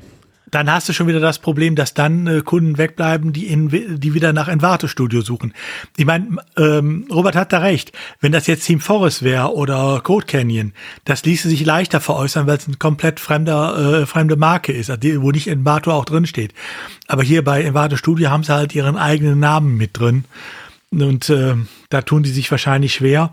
Abgesehen davon, wenn ich das richtig gesehen habe äh, oder richtig den Zeilen gelesen habe, macht Envate Studio auch keinen großen Gewinn. Das heißt, es wird schwierig sein, damit ähm, noch einen Also vernünftigen jetzt- genau, Verkaufserlös also- zu kriegen. Also seit 2014 gibt's die Since the Studio has, since then the Studio committed 230.000 Jobs mit 12 Millionen Dollar. So, das heißt, du willst mir erzählen, dass du seit 2014 rund um die Uhr dieses Ding am Laufen hast. Du hast nur, es haben nur 230.000 ähm, Aktivitäten stattgefunden und du hast nur 12 Millionen eingenommen. Also, also ich meine nur, ne, aber das sind über diese ganzen Jahre für die ganze Laufzeit ist das eine, also äh, die Zahl haut mich jetzt nicht um. So von, also ich meine, ich weiß nicht, wie viel Fiverr, wie viel Fiverr im Monat macht, aber das ist fühlt sich an wie ein Witz für für die Laufzeit. Das sind umgerechnet 100.000 australische Dollar im Monat Umsatz.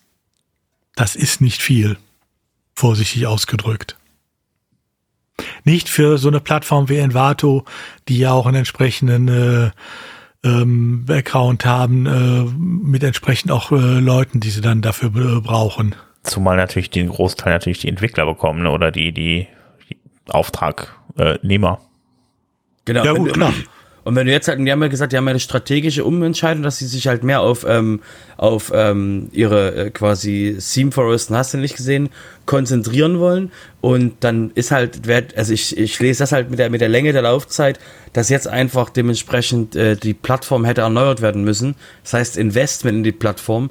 Und da haben sie einfach gesagt, okay, die, die, wir, sehen den, wir sehen den Return of Investment nicht. Das ist das, was ich, was ich hier, was ich aus der Entscheidung rauslese.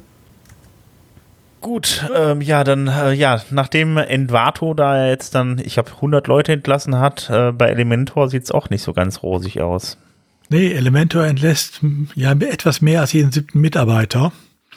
Ähm, das heißt, von insgesamt 400 Mitarbeitern, die Elementor im Moment hat, werden 60 ähm, ähm, Elementor verlassen müssen. Ähm, äh, interessanterweise wohl kaum Techniker, äh, dafür aber sehr viele Angestellte der Marketingabteilung. Ich kann dir sagen, warum.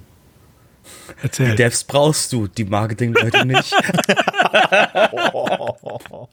Entschuldigung, dass ich so ehrlich bin. Devs, Devs sucht gerade jeder. So, die wirst du, die wirst du nicht, die wirst du nicht kündigen. Naja, aber die Marketingleute braucht Elementor auch, damit die Devs weiter beschäftigt sind. Ja, die, die, die also du hast ja jetzt, Aber- du baust jetzt eigen, dein eigenen Hosting auf, also von daher, ähm, ja. nee, aber ich meine, das ist auch eine Hausnummer, 60 äh, Mitarbeiter von 400 zu entlassen. Äh, das macht man sicherlich nicht nur ähm, leichtfertig, sondern da müssen dann auch entsprechend die Zahlen schon dazu zwingen, denke ich. Zumal Elementor ja bisher auch marketingtechnisch sehr äh, umtriebig war. Und ähm, da werden die Leute natürlich dann demnächst fehlen. Ja, Haben sie ihre Jobs automatisiert? mit, einer, mit, einer, KI, ja, genau. Äh, ja.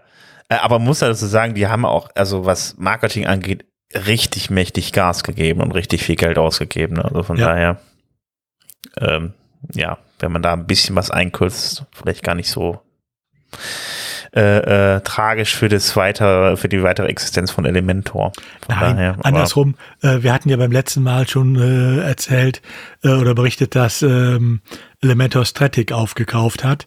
Äh, die Mitarbeiter von Stratic zum Beispiel sind ja auch komplett übernommen worden.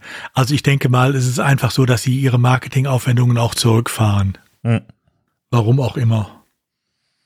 Schien aber eine sehr große Marketingabteilung gewesen zu sein bei jedem siebten Arbeitnehmer. Ja. Kommt ja eine andere dazu wahrscheinlich. Ja, die haben halt, die haben halt gelernt, man kann auch einfach ähm, Sichtbarkeit erzeugen, indem man einfach Kopfhörer an, an WordPress-Leute schickt. Oh. Das geht ja auch. oh, böses Thema. Ich habe damals keinen bekommen. Mensch. Gut, Hättest dann du kommen dich mal wir. gemeldet. Genau, genau. Hättest, hättest, hättest du es ja angeschrieben und gesagt, ich will auch welche. Nee, da habe ich dann auch meinen Stolz. So. Apropos Frust, ne, dass ihr keinen Kopfhörer bekommen habt. Der Matt, der war auch ein bisschen gefrustet die Tage, oder? Theoretisch Fieber. Also was er geschrieben hatte, war, also das ist, ähm, manch, manchmal sollte, manchmal sollte man Leuten, also es, es ist witzig so, dieses so, äh, ähm, wo man halt weiß, so bei Elon Musk zum Beispiel, ähm, oh mein Gott, er twittert wieder.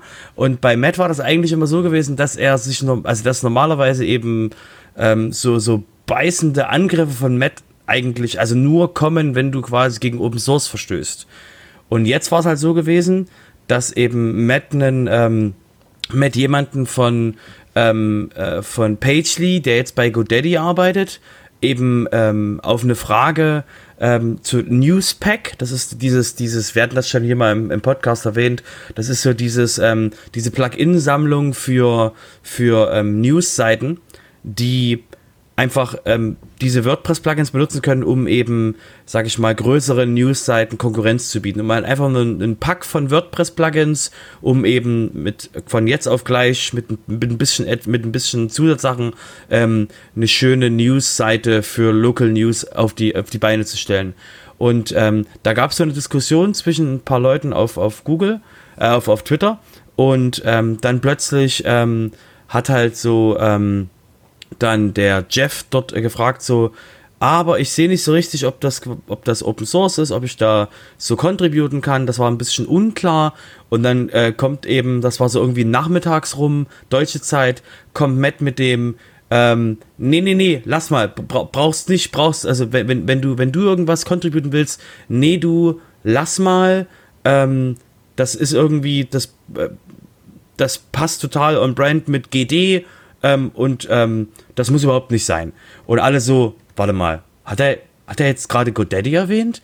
Und dann waren sich so, waren sich so die, die, die Hälfte der, der, der ähm, WordPress-Community, die da auf Twitter aktiv war, war so verwirrt die nächsten Stunden. Und dann war so Stille. Und dann plötzlich abends ging es wieder los, weil eben dann ähm, der dann von anderen, Matt auch von anderen Leuten angesprochen wurde, hey, kannst du mal das kurz clarifyen, was du da genau gemeint hast? Und dann hat auch der Jeff wieder den ähm, Matt wieder angehauen und gesagt, so Matt, ich sehe dich hier auf anderen, in anderen Threads ähm, ähm, Fragen beantworten. Kannst du kurz clarifyen, was du hier, was du hier gesagt hast? Und dann fing halt Matt sein, seine, sein, sein, äh, seine Sachen an und fing halt an so eben, dass GoDaddy so groß ist, aber sie eben nicht zum Ökosystem zurückgeben in der Größe, wie sie sind. Ne, wir denken Five for the Future. Und ähm, dann ging es nochmal um, um Bluehost zum Beispiel. Bluehost hat dann Matt extra gelobt, weil die eben das sehr vorbildlich tun. Denke, Newfold, äh, Newfold ist quasi die Mutter von Bluehost. Die haben auch äh, Yoast gekauft, also die andere Firma. Aber GoDaddy quasi war ähm, für Matt dementsprechend ein rotes Tuch. Und ähm, auf den Tavern-Beitrag, den wir verlinkt haben, ähm, war es dann so gewesen, dass auch eben andere Leute gesagt haben, es geht eigentlich gar nicht so richtig um, ähm, um ja, es geht auch mit, dass GoDaddy nicht in, von der Größe her zurückgibt ans, ans WordPress-Ökosystem wegen Five for the Future, aber es geht eigentlich darum, dass eben ähm, GoDaddy ein eigenes Payment, einen eigenen Payment Gateway hat und den jetzt eben dementsprechend auch bei seinen Kunden pushen will und das eben massiv dementsprechend ähm, WooCommerce und äh, WooCommerce Payments ähm, dementsprechend in Konflikt geht und deswegen bei Matt ja auch als Automatic CEO der ähm, Chef von WooCommerce ist, also ne, indirekt, weil es ja eben Automatic, WooCommerce gehört zu Automatic, dass eben Meta dementsprechend ähm, in einem Zielkon also in einem Zielkonflikt gefangen ist, weil er halt eigentlich Contributions fürs äh, WordPress-Ökosystem haben will, aber halt im Hintergrund halt immer mit schimmert, dass er eben eigentlich ähm, gerade ähm, auch mit angepisst ist wegen eben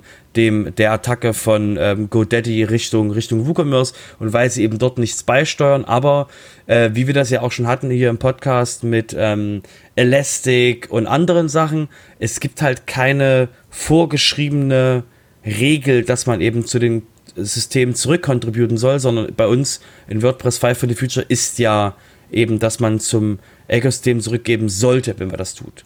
So, jetzt habe ich genug geredet. Eure Meinung?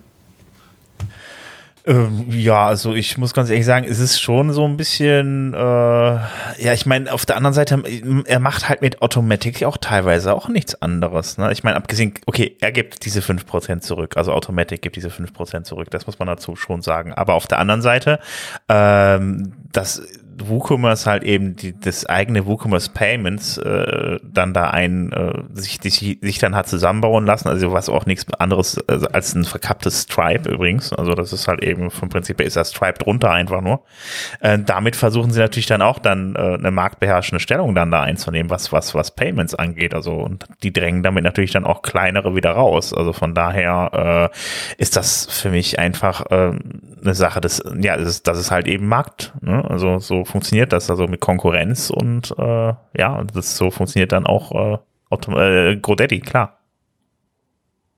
Der ist doch einfach nur neidisch, dass er in der letzten Apple Keynote nicht auf dem Slide war wie GoDaddy. Wer weiß. Aber das wird's gewesen sein, Jessica.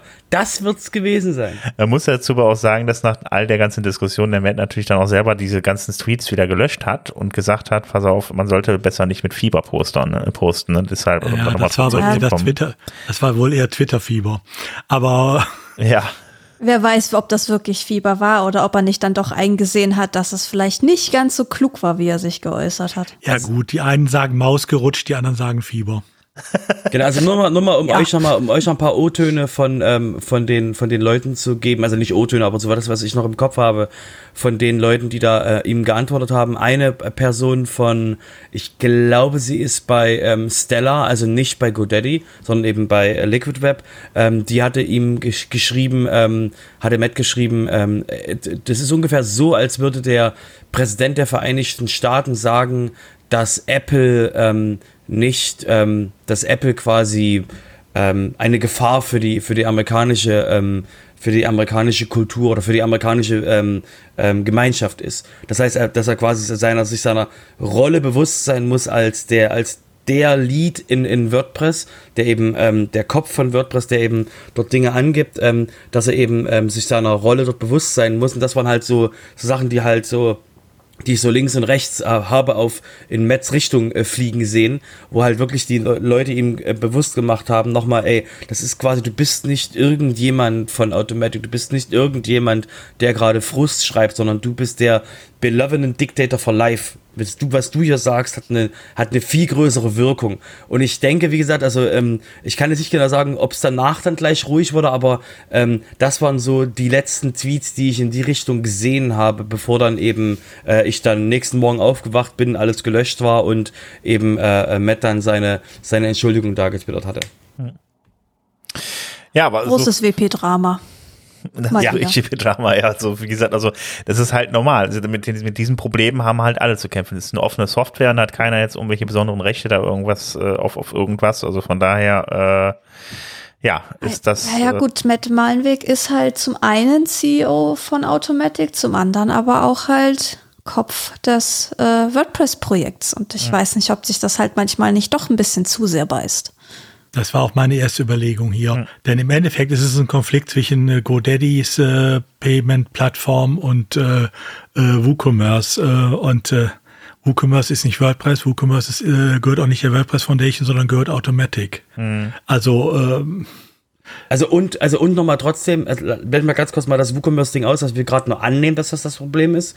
Ähm, es stimmt, dass GoDaddy dementsprechend ähm, nicht 5% angibt, weil ähm, Recher uner unermüdliche Recherchen des äh, WP Sofa Teams haben euch, haben euch vorangebracht, dass ähm, Automatic die eigentlich die einzige Firma ist, die 5% gibt von ihrer Größe und ähm, alle anderen dementsprechend ähm, unter dieser Zahl liegen, was eben die Mitarbeiteranzahl ähm, versus der, der Anzahl der, der Menschen, die da im Ökosystem eben arbeiten sind. Das heißt, ähm, das, äh, Matt hat zwar schon recht, das Problem ist halt nur, ähm, es ist eine unglaublich schlechte Möglichkeit, also es war unglaublich schlecht verkauft, quasi die zu motivieren, mehr zu tun. Das stimmt. Wie ja. man es nicht macht. Genau. Aber schlecht funktioniert das Shaming und wir haben uns alle bloß geirrt. Okay, ähm, ich würde mal ähm, kurz noch mal zu der, zu der zweiten. Ähm, Robert war auf dem WordCamp Europe und hatte ein Podcast-Mikro vor sich stehen. Ähm, und zwar ähm, passt es sehr gut zu dem, zu dem, äh, zu dem Thema von, von GoDaddy gerade, weil ich habe das mit dem, ähm, mit dem David von, ähm, ähm, von PeachPay gemacht, der so ein ähm, One-Checkout-Lösung für WooCommerce hat, äh, die theoretisch noch nicht in Deutschland geht.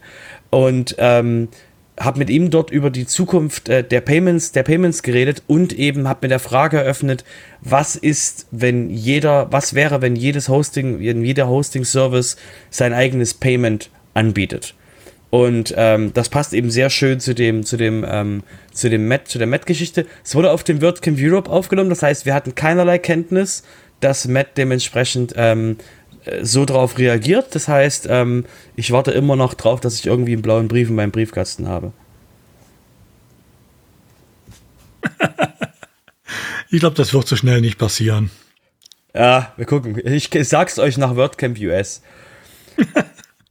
okay. Ähm, wenn keiner von euch da was zu hat, würde ich würd mal jetzt wieder mal zum Kaufen kommen, weil das hat mir schon unglaublich lang nicht mehr hier. Ähm, und zwar ähm, wurde, hat Awesome Motive ähm, ein Plugin gekauft, weil ähm, Awesome Motive sind ja die Leute, die zum Beispiel wpbeginner.com machen. Und ähm, die haben regelmäßig ihre, ihre, ähm, ihre User gefragt, was, wo sollten wir jetzt, wo sollten wir als Awesome Motive Zeit und Geld reinstecken? Und dann kam es halt mehrfach, ähm, wir brauchen, äh, dass die Leute gesagt haben, ein sehr einfaches ähm, ähm, Fundraising-Plugin, womit man eben ähm, Charity-mäßig eben Geld einsammeln könnte. Und da gibt es, wie gesagt, wir hatten das schon öfter hier im Podcast, es gibt GIF-WP. Und ähm, das war aber den Leuten theoretisch zu komplex oder so ähnlich. Auf jeden Fall hat dann eben Awesome Motive beschlossen, eben Charitable ähm, Plugin oder wie das Ding heißt, glaube ich. Ich komme jetzt gerade nicht drauf, wie das heißt. Genau. WP Charitable. Ich kenne den Namen nicht hin. Charitable. Thank you. Ähm, das haben sie quasi, das haben sie gekauft. Ähm, haben es aber so gekauft, dass sie das Plugin und ich glaube die Developer gekriegt haben, aber nicht die nicht die Firmenchefs davon, die sind dann quasi woanders hingegangen und ähm, in dem äh, Bezug haben sie sich ähm, den David Bizet, den wir jetzt schon mehrfach hier im Podcast erwähnt hatten, der dementsprechend Organizer vom WordCamp ähm, ähm, in Florida ist, ich glaube Miami war es, ähm, der da, wie gesagt, schon sehr lange als Organizer in der WordPress-Community und als ähm, sehr netter Mensch herumspringt, den haben sie jetzt dort als ähm, Lead-Developer und äh, Product Owner dementsprechend für dieses, für dieses Plugin gewinnen können und ähm, ja, dementsprechend ähm, bieten das eben, bieten die das eben an, ähm, jetzt eine einfache Version zu haben für jeden, der das, der das eben, der eben charitable Sachen machen will. Shareable. Sch schlimme, schlimmes Wort. Weil ich bin im Kopf da noch auf Deutsch, es funktioniert nicht auf Deutsch. Charitable. Okay. Da, danke. okay. Ähm, Meinung von euch dazu? Ehrlich gesagt, ich kannte bis dato äh, dieses Plugin gar nicht. Ähm, in dem Bereich kann ich eigentlich immer nur Gifte. Äh, aber gut, ich meine, andersrum traue ich den Leuten von äh, WP Beginners, äh, also die, beziehungsweise äh, äh, Automotive, äh, durchaus zu, ähm, dass sie das äh, auch entsprechend gepusht bekommen. Von daher haben wir vielleicht in dem Markt demnächst auch einen zweiten größeren Player. Finde ich ganz genau. gut. Und, und nur, und nur weg, und noch auf die GFP-Leute einzugehen, weil die halt total nett sind, ähm, die haben halt äh, dementsprechend auch gesagt, ähm, äh, die, als die, als erstens, als die erschienen sind, das andere Plugin damals, haben die die beglückwünscht und Hallo gesagt und eben jetzt, als sie gekauft wurden, haben sie auch eben den, den Ownern oder den Besitzern von dem Ding quasi wirklich ähm, alles Gute gewünscht. Das heißt, da ist halt wirklich, also zwischen den, ähm, zwischen den Plugins ähm, gibt es jetzt nicht so das Keifen und Stechen wie zwischen anderen, sagen wir mal SEO-Plugins. Okay. Was ist bei Raidboxes eigentlich passiert? Kannst du mir das mal erklären?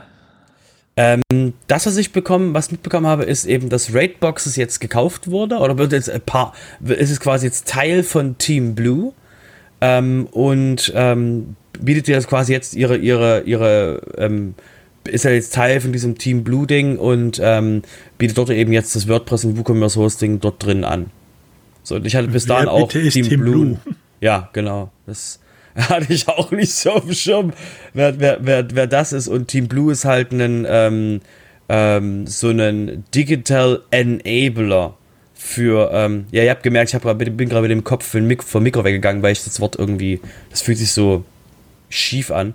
Ähm, und die haben eben, ähm, das ist eben, ein, soll ein One-Stop-Partner für Hosting, Domains, E-Commerce, bla bla bla. Also für alles Mögliche sein, um eben gebündelt den, ähm, den ihren Kunden eben in verschiedenen Ländern von Europa ein einheitliches Angebot zu machen, wo die einfach nur hingehen und ähm, irgendwas bestellen können. Es fühlt sich so ein bisschen wie SAP an, vielleicht? Oder T-Systems? Also ich weiß nicht, das, was du jetzt wiedergegeben hast von Team Blue, das hört sich für mich so an wie ein stinknormaler Hoster mit einer sehr guten Marketingabteilung. Ich habe gerade den Text vorgelesen, weil ich wie gesagt nicht kannte. Ja, ja. Was die, was, die, was die so von ne? sich geben. Aber deshalb, äh, die haben wahrscheinlich die 60 Mann von Elementor eingestellt, ähm, so wie sich das da anhört. Das war das ja Marketing, das war ja Marketing äh, pur. Jetzt ist die Frage, sind die wirklich gekauft worden oder partnern die da nur irgendwie rum? Na, die sagen ja, die haben ja geschrieben, die sind jetzt, äh, ähm, ähm, dass die becomes a part of. Ja. Ja, die sind heißt schon ja gekauft nix. worden.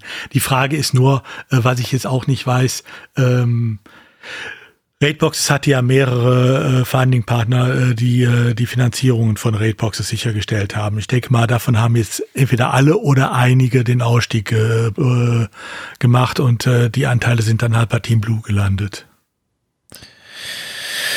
Vielleicht kann uns ja irgendjemand von Raidboxes aufklären, der jetzt gerade zuhört. Hm. Ich glaube nicht, dass Kasper den Podcast anhört. Schauen wir mal. okay. Und, ja, gut. Ähm, ist im Endeffekt ja auch egal. Entscheidend ist, was, äh, wie es in Zukunft dann mit Raidboxes weitergeht. Und das werden wir ja dann sehen, die nächsten Monate. Ja, ich denke nicht, dass sich da großartig was. Warum sollten die jetzt quasi was, also die bleiben wahrscheinlich genau auf der Straße, wo sie gerade sind. Naja, gut, andersrum, wenn ich mir einen anderen Hoster in einem äh, Land, äh, wo ich noch nicht bin, einverleibe, will ich ihn ja vielleicht auch auf Linie bringen. Also ob alles so äh, im bisherigen Rateboxes-Bereich bleibt oder ob ähm, da dann vielleicht doch äh, ähm, ich weiß, kenne die äh, Team Blue Mentalität ja nicht, äh, ob da sich vielleicht dann Änderungen ergeben, keine Ahnung. Aber das werden wir ja sehen. Genau. Ich würde euch noch mal, habe euch auch ein neues Produkt mitgebracht, wo es noch keine Webseite zu gibt. Sorry.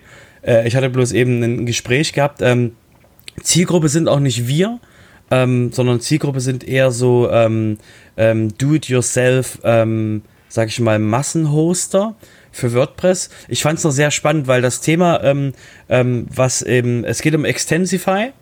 Extendify. Ich krieg den Namen, das ist so ein schlimmer Name. Und zwar, das ist das, das sind die Leute, die dementsprechend ähm, den, den ähm, Gutenberg mit Templates auf, auf, ähm, aufbohren. Die bekanntesten Gesichter von, von denen ähm, kennt ihr wahrscheinlich. Es ist Tammy Lister und Rich Tabor, die eben für, äh, für die arbeiten und dort eben ähm, dementsprechend ähm, sehr leichte ähm, Templates machen.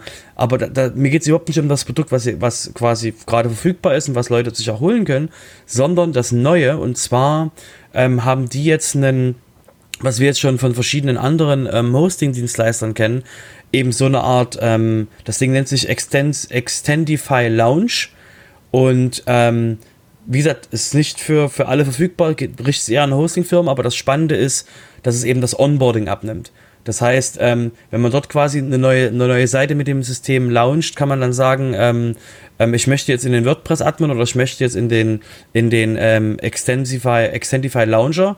Und dann kann man sagen, okay, ich bin folgendes Business ich will folgendes, folgende, folgende Sachen tun. Also ich bin Yoga-Studio und will und brauche diese Funktionalitäten. Da werden eben Plugins installiert und äh, Templates, äh, Seiten erzeugt und eben Seiten mit äh, Content gefüllt, die man danach dann bearbeitet. Also eben genau das, was man eben, ähm, das, was man eben so ähm, erwarten würde, wenn man jetzt zu Wix oder woanders hingeht.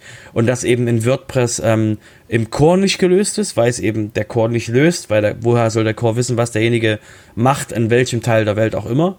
Und ähm, deswegen fand ich das auf jeden Fall sehr spannend, um euch mal mitzubringen, ähm, an dem, oh mein Gott, wir verkacken das Onboarding von neuen Usern in WordPress, wird eben an verschiedenen Stellen im WordPress-Ökosystem gearbeitet. Eure Meinung? Ich glaube, die, ich glaub, die Temi-Liste arbeitet da gar nicht. Ich meine, die ist bei XWP, wenn ich mich richtig erinnere. Tammy nicht? Doch, hm, okay. Ich meine, Tammy war bei oder ist bei XWP. Die hat, glaube ich, mal ein paar Beiträge für Extendify geschrieben auf deren Blog, wenn ich mich, wenn mich jetzt nicht alles täuscht. Aber im Prinzip klingt das ja schon mal erstmal sehr interessant, sage ich mal, als ja ein Schritt in Richtung, hallo, wir wollen wie Wix oder Squarespace werden. Genau, es ist halt wirklich dann, aber von den, von, von Users, ah, sie ist XWP, ja, sorry, sorry. Aber der Rich, der arbeitet da, da, da, genau, war, da möchte ich da nicht reinreden. genau. Ähm, genau, ich hatte die Tammy auch dort verortet, aber da war sie wahrscheinlich mhm. dann nur kurz dort oder irgendwie so. Egal. Ähm, der, äh, das Spannende auf jeden Fall ist eben wirklich dieses, dieses ähm, Onboarding-Problem, was wir halt in WordPress haben. Und ähm, was auch, ich habe auch neulich eben mit, dem, mit, mit äh, den Founding-Leuten von der von, von äh, Extensify geredet und da war halt auch das Problem, dass die halt aus ihrer Erfahrung, da wo sie vorher waren, eben gesehen haben, ähm, die Leute holen sich eine WordPress-Seite, nach einem Jahr gehen sie wieder, dann gehst du auf die Seiten drauf und du siehst Hello World sondern die Leute haben, es gibt halt zu, zu, viele Leute, die eben dementsprechend nie wirklich mit dem Ding anfangen, weil es halt wirklich einfach zu komplex ist, einfach von, von einem leeren Blatt quasi zu einer fertigen Seite zu kommen. Und mhm. wenn du halt wirklich da einfach nur, was halt eine Menge Hoster dementsprechend machen, du wirst einfach im WordPress Backend abgeworfen, dann wird so, hier. Und jetzt werde kreativ. Und die Leute denken sich halt so, ah, Hilfe. Und ähm, ja, deswegen. Ähm, hm? Sprich du zu Ende. Nee, deswegen finde ich halt schön, dass, dass das mal ähm, an verschiedenen Stellen, weil es sind noch nicht die einzigen, die das machen, aber es finde ich halt sehr schön, dass es eben wirklich mal eben ähm, jetzt kollektiv auch an verschiedenen anderen Stellen auch angegangen wird. Was ich noch hinzufügen wollte, ist, großes Problem ist ja auch immer, wenn du im Theme Repository bist und dann siehst du die tollen Vorschauen von den ganzen Themes, dann installierst du dir das und dann kriegst du eine nackige Seite mhm. mit Hello World drauf. Weil die meisten Themes dann irgendwelche mit dem Theme erstellten Seiten anbieten, aber dann halt dieser Schritt einfach fehlt von, ich möchte genau das, was ich in der Vorschau oder diesem Screenshot sehe, das hätte ich gerne auch irgendwo auf meiner Seite. Und dann kriegst du da halt ein völlig nackiges Ding, wo keine Menüs hinzugefügt sind, wo nichts konfiguriert ist an der Stelle. Und das gibt es halt einfach nicht in WordPress. Wenn sich jemand damit neu beschäftigen will, dann muss sich das halt alles erstmal mühsam erarbeiten, wie er da Dinge ändern kann und so darstellen lassen kann, dass es halt eben aussieht wie im Screenshot oder ähnlich. Genau, wir hatten glaube, das ja schon gehabt, wir hatten das schon gehabt mit, mit ähm, wo quasi Helen Hosandini gesagt hat, der Demo-Importer von den Daten, der muss besser sein und ne, das auf blockbasierende Themes, da ist jetzt quasi, da ist so viel in Bewegung gerade, aber es ist halt für den, für den Otto-Normal-User, der da von nichts reinkommt, ähm, halt wirklich ein, sag ich mal, ein etwas schroffes Umgehen, so, sobald sie ihre Webseite da haben und jetzt mache mal. Ja. Gut, dann würde ich sagen, dann kommen wir zur äh, äh, Rechtsverdreherspalte hier. Udo. Okay, jetzt kommt also meine Stunde. ja. Nein, so Udos schlimm wird's Stunde nicht. hat geschlagen. Ja, ne? Habe aber nur sechs Themen mitgebracht, also das geht jetzt schnell. Ähm, das erste Thema ist so ein Dauerbrenner seit 2018, seit die DSGVO in Kraft trat. Wir haben es auch hier im, im äh, WP Sofa schon ein paar Mal gehabt, Google Fonds. Ähm, die, die regelmäßig bei uns hören, erinnern sich vielleicht noch vor vier Monaten, vier, drei äh, Monaten, fünf Monaten, ich weiß nicht, irgendwo so um den Dreh, hatten wir auch mal das Thema, dass es tatsächlich ein Urteil gegeben hat, was eine ähm, ähm, Webseitenbesucher ähm, 100 Euro zugestanden hat an Schmerzensgeld dafür, dass er eine Webseite besucht hat, die Google-Fonds verwendete. Das war ein Urteil des Landgerichts München I.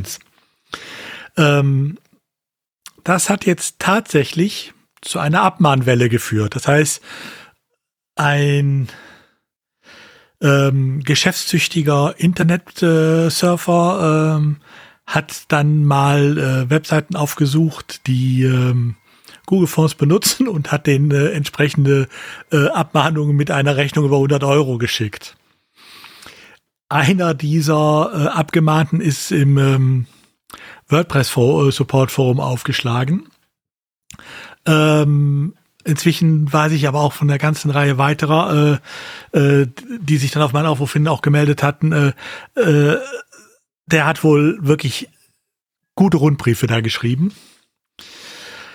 Äh, ich habe dann auch zuerst mal gedacht, okay, selber schuld, wer es immer noch nicht weiß. Ähm, aber ganz so ist es nicht. Also, ne, ähm, ob ich so eine Abmahnung natürlich, äh, so ein Schmerzensgeld natürlich kriege, wenn ich das als Geschäftsmodell betreibe, da wäre ich mal sehr vorsichtig, aber gut. Der Witz bei der Sache ist, ähm, dieser aktuelle Fall aus dem Forum hat dann dazu geführt, dass WordPress sich bewegt hat. Ähm, aber kann Jessica, glaube ich, besser berichten. Äh, ja, also ähm, ich habe das natürlich auch verfolgt, was dann, äh, es ging, glaube ich, auch durch den deutschen Slack und dann äh, ging das weiter auf Twitter. Und ähm, der Hendrik Lürsen, äh, mit dem habe ich dann so ein bisschen hin und her geschrieben, weil wir beide einfach nur so die Hände über den Kopf zusammenschlagen wollten. Äh, und äh, allerdings haben wir das halt dann ein bisschen anders äh, uns überlegt und äh, sollen wir das vielleicht nicht einfach mal ansprechen? Sollen wir das vielleicht nicht einfach mal machen? Weil das Problem ist, ähm, der, äh, die Person, die im Support-Forum aufgeschlagen ist, hatte halt das Theme 2017 verwendet, also eines der älteren Default-Themes. Ähm, und Hendrik hatte sich das mal angeschaut, die ganzen neueren Themes, also 2020, 2021, auch 2022, die liefern schon die Dateien ähm, fest mit. Also die sind halt im Theme hinterlegt, die werden nicht irgendwie von Google Fonts äh, abgerufen, sondern werden eben lokal bereitgestellt. Und die ganzen alten Themes, bei denen ist aber noch so, hat man halt früher so gemacht. Und ähm, ich habe dann halt daraufhin in Absprache mit Hendrik ein Ticket eröffnet ähm, im Chor, äh, im Track, Chor-Track. Track, genau. Track, genau. Ähm, wo ich das halt dann eben zusammengefasst habe. So, hallo, wir haben hier ein Problem und zwar sind es die alten Themes. Hier werden Leute abgemahnt und bedroht quasi. Ich habe es ein bisschen heftiger formuliert, damit halt auch ein bisschen äh, ja vielleicht Aufmerksamkeit darauf äh, hinkommt, äh, dahin kommt. Und ähm, das war an einem Mittwoch, ich weiß das noch, weil ich nämlich abends dann in dem Dev-Chat saß, der unserer Zeit im Sommer 22 Uhr ist. Und ich hatte das dann halt mit angebracht und sehr lustig war zu sehen, wie ähm, gerade Leute aus den USA so, äh, okay, aber mal ganz blöd gefragt, ist das nicht auch ein Gravatar ein Problem? Und du dir denkst, ja, auch Gravatar ist ein Problem, auch Jetpack ist ein Problem, auch Akismet ist ein Problem, um jetzt mal bei den Gravatar ist halt im WordPress selber drin, das kriegt man nicht raus. Es gibt aber Plugins, mit denen man das deaktivieren kann. Akismet ist zwar da, ist aber nicht aktiv, aber es hat so ein bisschen, sag ich mal, mal wieder äh, etwas Licht ins Dunkel gebracht auf der anderen Seite des Teiges, äh, des Teiches. Und ähm, ja, Hendrik hat äh, dann in den folgenden Tagen ähm, die äh, Pull Requests aufgemacht, eben um die Fonts dann eben lokal bereitzustellen. Und ich glaube, im Moment ist gerade der Stand, dass es äh, sich ein paar Leute zum Testen noch anschauen sollten. Ähm, aber wir hoffen, dass das zu 6.1 vielleicht auch früher ähm, die Themes eben das Update erhalten und dann eben nicht mehr ähm, auf Google Fonts angewiesen sind, sodass die Default-Themes zumindest DSGVO-konform sind.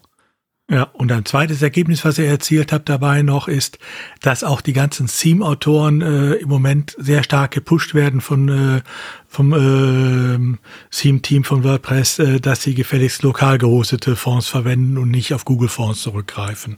Genau, das hat im Prinzip das Ticket dann halt ausgelöst, dass sich dann halt die das Themes-Team dann nochmal hingesetzt hat und da jetzt ähm, ja mehr ein Auge drauf hat, dass das halt nicht passiert. Ich meine, wenn es bei den Themes ist, eigentlich müsste es auch bei den Plugins sein, aber da wissen wir ja, das ist halt ein sehr, sehr weites Feld. Da gibt es sehr viele Anbieter, auch außerhalb des Repositories. Das wird ein langer Weg. Ähm, aber wenn zumindest dir das Bewusstsein da ist und da auch die ersten Schritte da in die Richtung gemacht werden, glaube ich, ist das eigentlich schon eine ziemlich gute Sache. Ja, ich habe das Bewusstsein, es ist da wirklich echt noch sehr äh, klein, was das angeht, was gerade auch so dieses Abgreifen von Daten angeht und so weiter. Also, also ich war ehrlicherweise erstaunt, welche Leute da so drauf reagiert haben nach dem Motto, wie ist das ein Problem? Ist das dann auch ein Problem mit Gravata? ja, also äh, ja, ist es. Das ja, ist die, die Awareness, die Awareness ist nicht da dafür. Ja. Absolut nicht. Und äh, das, das hat mich persönlich ein bisschen erschrocken, aber äh, ich Seit sag mal bist so. bist du im WordPress-Ökosystem? Dass die Amerikaner quasi ein komplett anderes Verständnis haben von Datenschutz. Das ist ich, ja hätte, ich hätte zumindest erwartet, dass das Verständnis bei gewissen Personen irgendwo da ist, aber dass es offensichtlich gar nicht da war oder vielleicht nicht so bewusst in dem Kontext, dass es eben äh, diese Rückfrage gab, das war halt einfach nicht da. Es ist weder im Privacy-Team vom WordPress vorhanden, im internationalen vorhanden, noch bei WordPress insgesamt. Ähm, ich meine, es gibt ja auch noch mehr Leichen im WordPress-Core. Ne? Da gibt's noch den Gravatar, äh, äh, das Gravatar-System, was standardmäßig eingebunden wird, äh, was so nicht geht. Da gibt es immer noch äh, die, äh, das Anfunken äh, von äh, WCOM, äh, WORG äh, mit jedem Aufruf, äh, wenn man es nicht unterbindet. Also da sind noch so einige äh, Leichen drin. Aber gut, ähm, das war jetzt halt eine, die jetzt dringend wurde. Wobei ähm, witzigerweise da auch ähm, dann direkt wieder einer in der EU hier ansässiger ähm, geschäftstüchtig äh, seine Geschäftstüchtigkeit erwies und hat dann eine Kopie von ähm, äh, Google Force gemacht, äh, bietet dann äh, wirklich als Plugin alternativ, also als Ersatz äh, drin, die man so äh, austauschen kann als äh, ihm, äh, als äh, URL äh, Bunny Fonts an, äh, wo die gleichen Fonts auch drin stecken und sagt dann ja, also es ist ja in der EU, das ist ja schon mal besser und außerdem wir tracken hier ja nichts und tun nichts. Ich habe allerdings bei ihm auch bisher keinen Auftragsverarbeitungsvertrag oder sonst was gesehen. Also deshalb, ne, bitte, wenn ihr sowas seht, ich weiß, es wird im Moment groß diskutiert, äh, dass das doch eine wunderbare Alternative ist und man könnte dann weitermachen wie bisher. Nein, ist es nicht. Lasst also davon auch bitte die Finger. Aber äh, es gibt, äh, wer davon betroffen ist, wer noch seinen WordPress hat, wo Google Fonts drin ist, auch da gibt es einfache Lösungen, Sven. Genau, ähm, es gibt jetzt, äh, es gibt das Local Google Fonts, das gibt schon ein bisschen länger. Ähm, da habt ihr die Möglichkeit, äh, wenn ihr das installiert, dann äh, checkt der automatisch eure Seite durch auf Fonts und äh, die von Google kommen und dann hat man die Möglichkeit einfach per Klick dann zu sagen, pass auf, äh, hostet die bitte lokal, dann packt ihr die in CSS-Datei auch rein, entsprechend, die lokal gehostet ist, wo dann steht, wo die Dateien, wo die, wo die, wo die Font-Dateien zu finden sind und äh, ja, dann habt ihr dann das Problemchen dann nicht mehr. Das ist sehr einfach gemacht, das Plugin. Ähm, es wird auf der einen Seite haben wir das euch natürlich in den Shownotes verlinkt, auf der anderen Seite findet ihr das aber auch bei WP Tavern und äh, witzigerweise wollte ich das die ganze Zeit schon erwähnen. Ich habe es bei der letzten Folge noch vergessen. Während der Herrn Xaver das programmiert, habe ich mich bei der WordCamp EU getroffen und er hat mir das mal gezeigt und dass das jetzt so akut wird, irgendwie, äh, ja, ja, kommt. Also da gibt es mehrere von diesen Plugins auch, oder Self-Hosted Google Fonts funktioniert auch tadellos, nur da gibt es verschiedene. Äh, alle haben ihre Vorzüge, alle haben ihre Schwächen. Ähm, es funktioniert auch kein Plugin mit wirklich hundertprozentig jedem äh, äh, Theme und jedem anderen Plugin, was äh, Google Fonts einbindet. Da müsst ihr zur Not mal ausprobieren. Ähm, hier das ist, hat halt den Vorteil, das ist ein sehr modernes Plugin, äh, wo man auch weiß, es wird aktiv gepflegt. Ja. Ähm, und ansonsten geht einfach mal ins Google Repository, geht mal Google Fonts ein und dann findet ihr eine Handvoll von Plugins, die das alle in der einen oder anderen Form machen. Also wenn er mit äh, Local Google Fonts, was Sven gerade äh, empfohlen hat, Monat nicht klarkommt, weil es irgendwo dann doch nicht alles erwischt bei euch ausnahmsweise mal. Sollte selten vorkommen, aber kann natürlich vorkommen. Dann probiert einfach eins der anderen Plugins. Ja, zur Not kann man den Xaver, also den Plugin-Autor, bestimmt auch mal anschreiben. Also der ist auch ja, auf Twitter aktiv. Ähm, ich denke mal, der ist auch für, für Verbesserungen immer dankbar. Ja.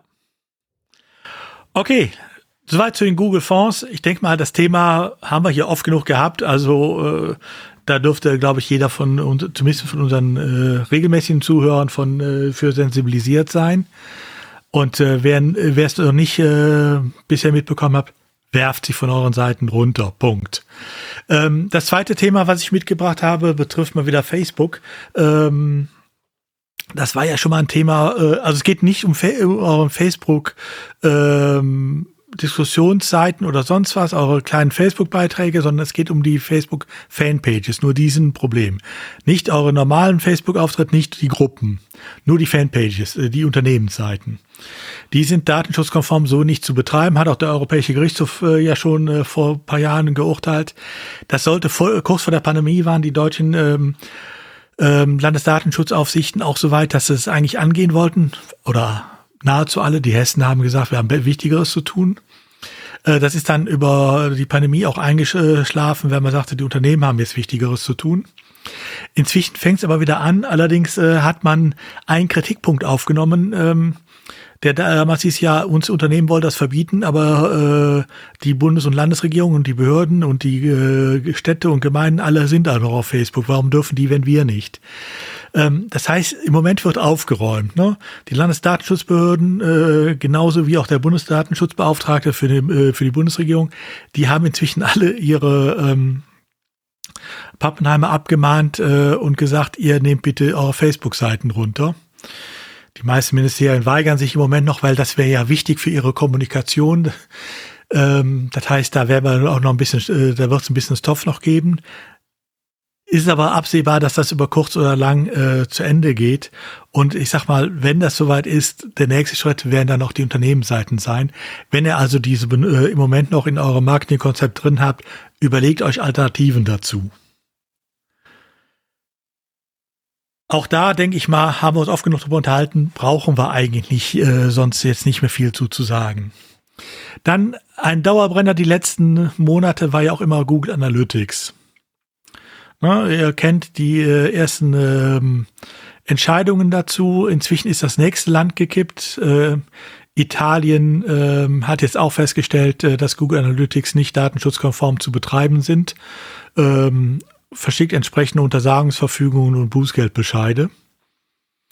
Auch da kommen die Einschläge also näher. Wer es noch benutzt, überlegt euch bitte dreimal, ob er es wirklich braucht. Ähm, und noch ein letztes DSGVO-Thema. Ähm, es gibt ja auch das Recht der Betroffenen auf Löschung ihrer Daten in der DSGVO. Ähm, das ist ja in WordPress sogar teilweise auch umgesetzt. Äh, da kann man das ja sogar anfordern und so weiter. Ähm, das kollidiert natürlich manchmal mit dem Recht äh, der, ähm, ich sag mal, Shopbetreiber oder sonst wem, die Daten äh, zu behalten, eben weil sie gesetzlich dazu verpflichtet sind. Da gibt es inzwischen, wer da äh, Bedenken hat für sich selber, äh, ich will es auch jetzt hier nicht weiter auswalzen, gibt es inzwischen einen guten Leitfaden der äh, äh, Landesamt für, Datenschutzaufsicht. Ähm, das ist ein kleines PDF, äh, paar Seiten nur, gut geschrieben, kann man abends beim Glas Wein oder bei einem Bier auch lesen. Ähm, dann schlägt sich ganz so auf den Magen. Ähm, wen das interessiert, der Link ist in den Shownotes. Ladet es euch ruhig mal runter und guckt es euch an.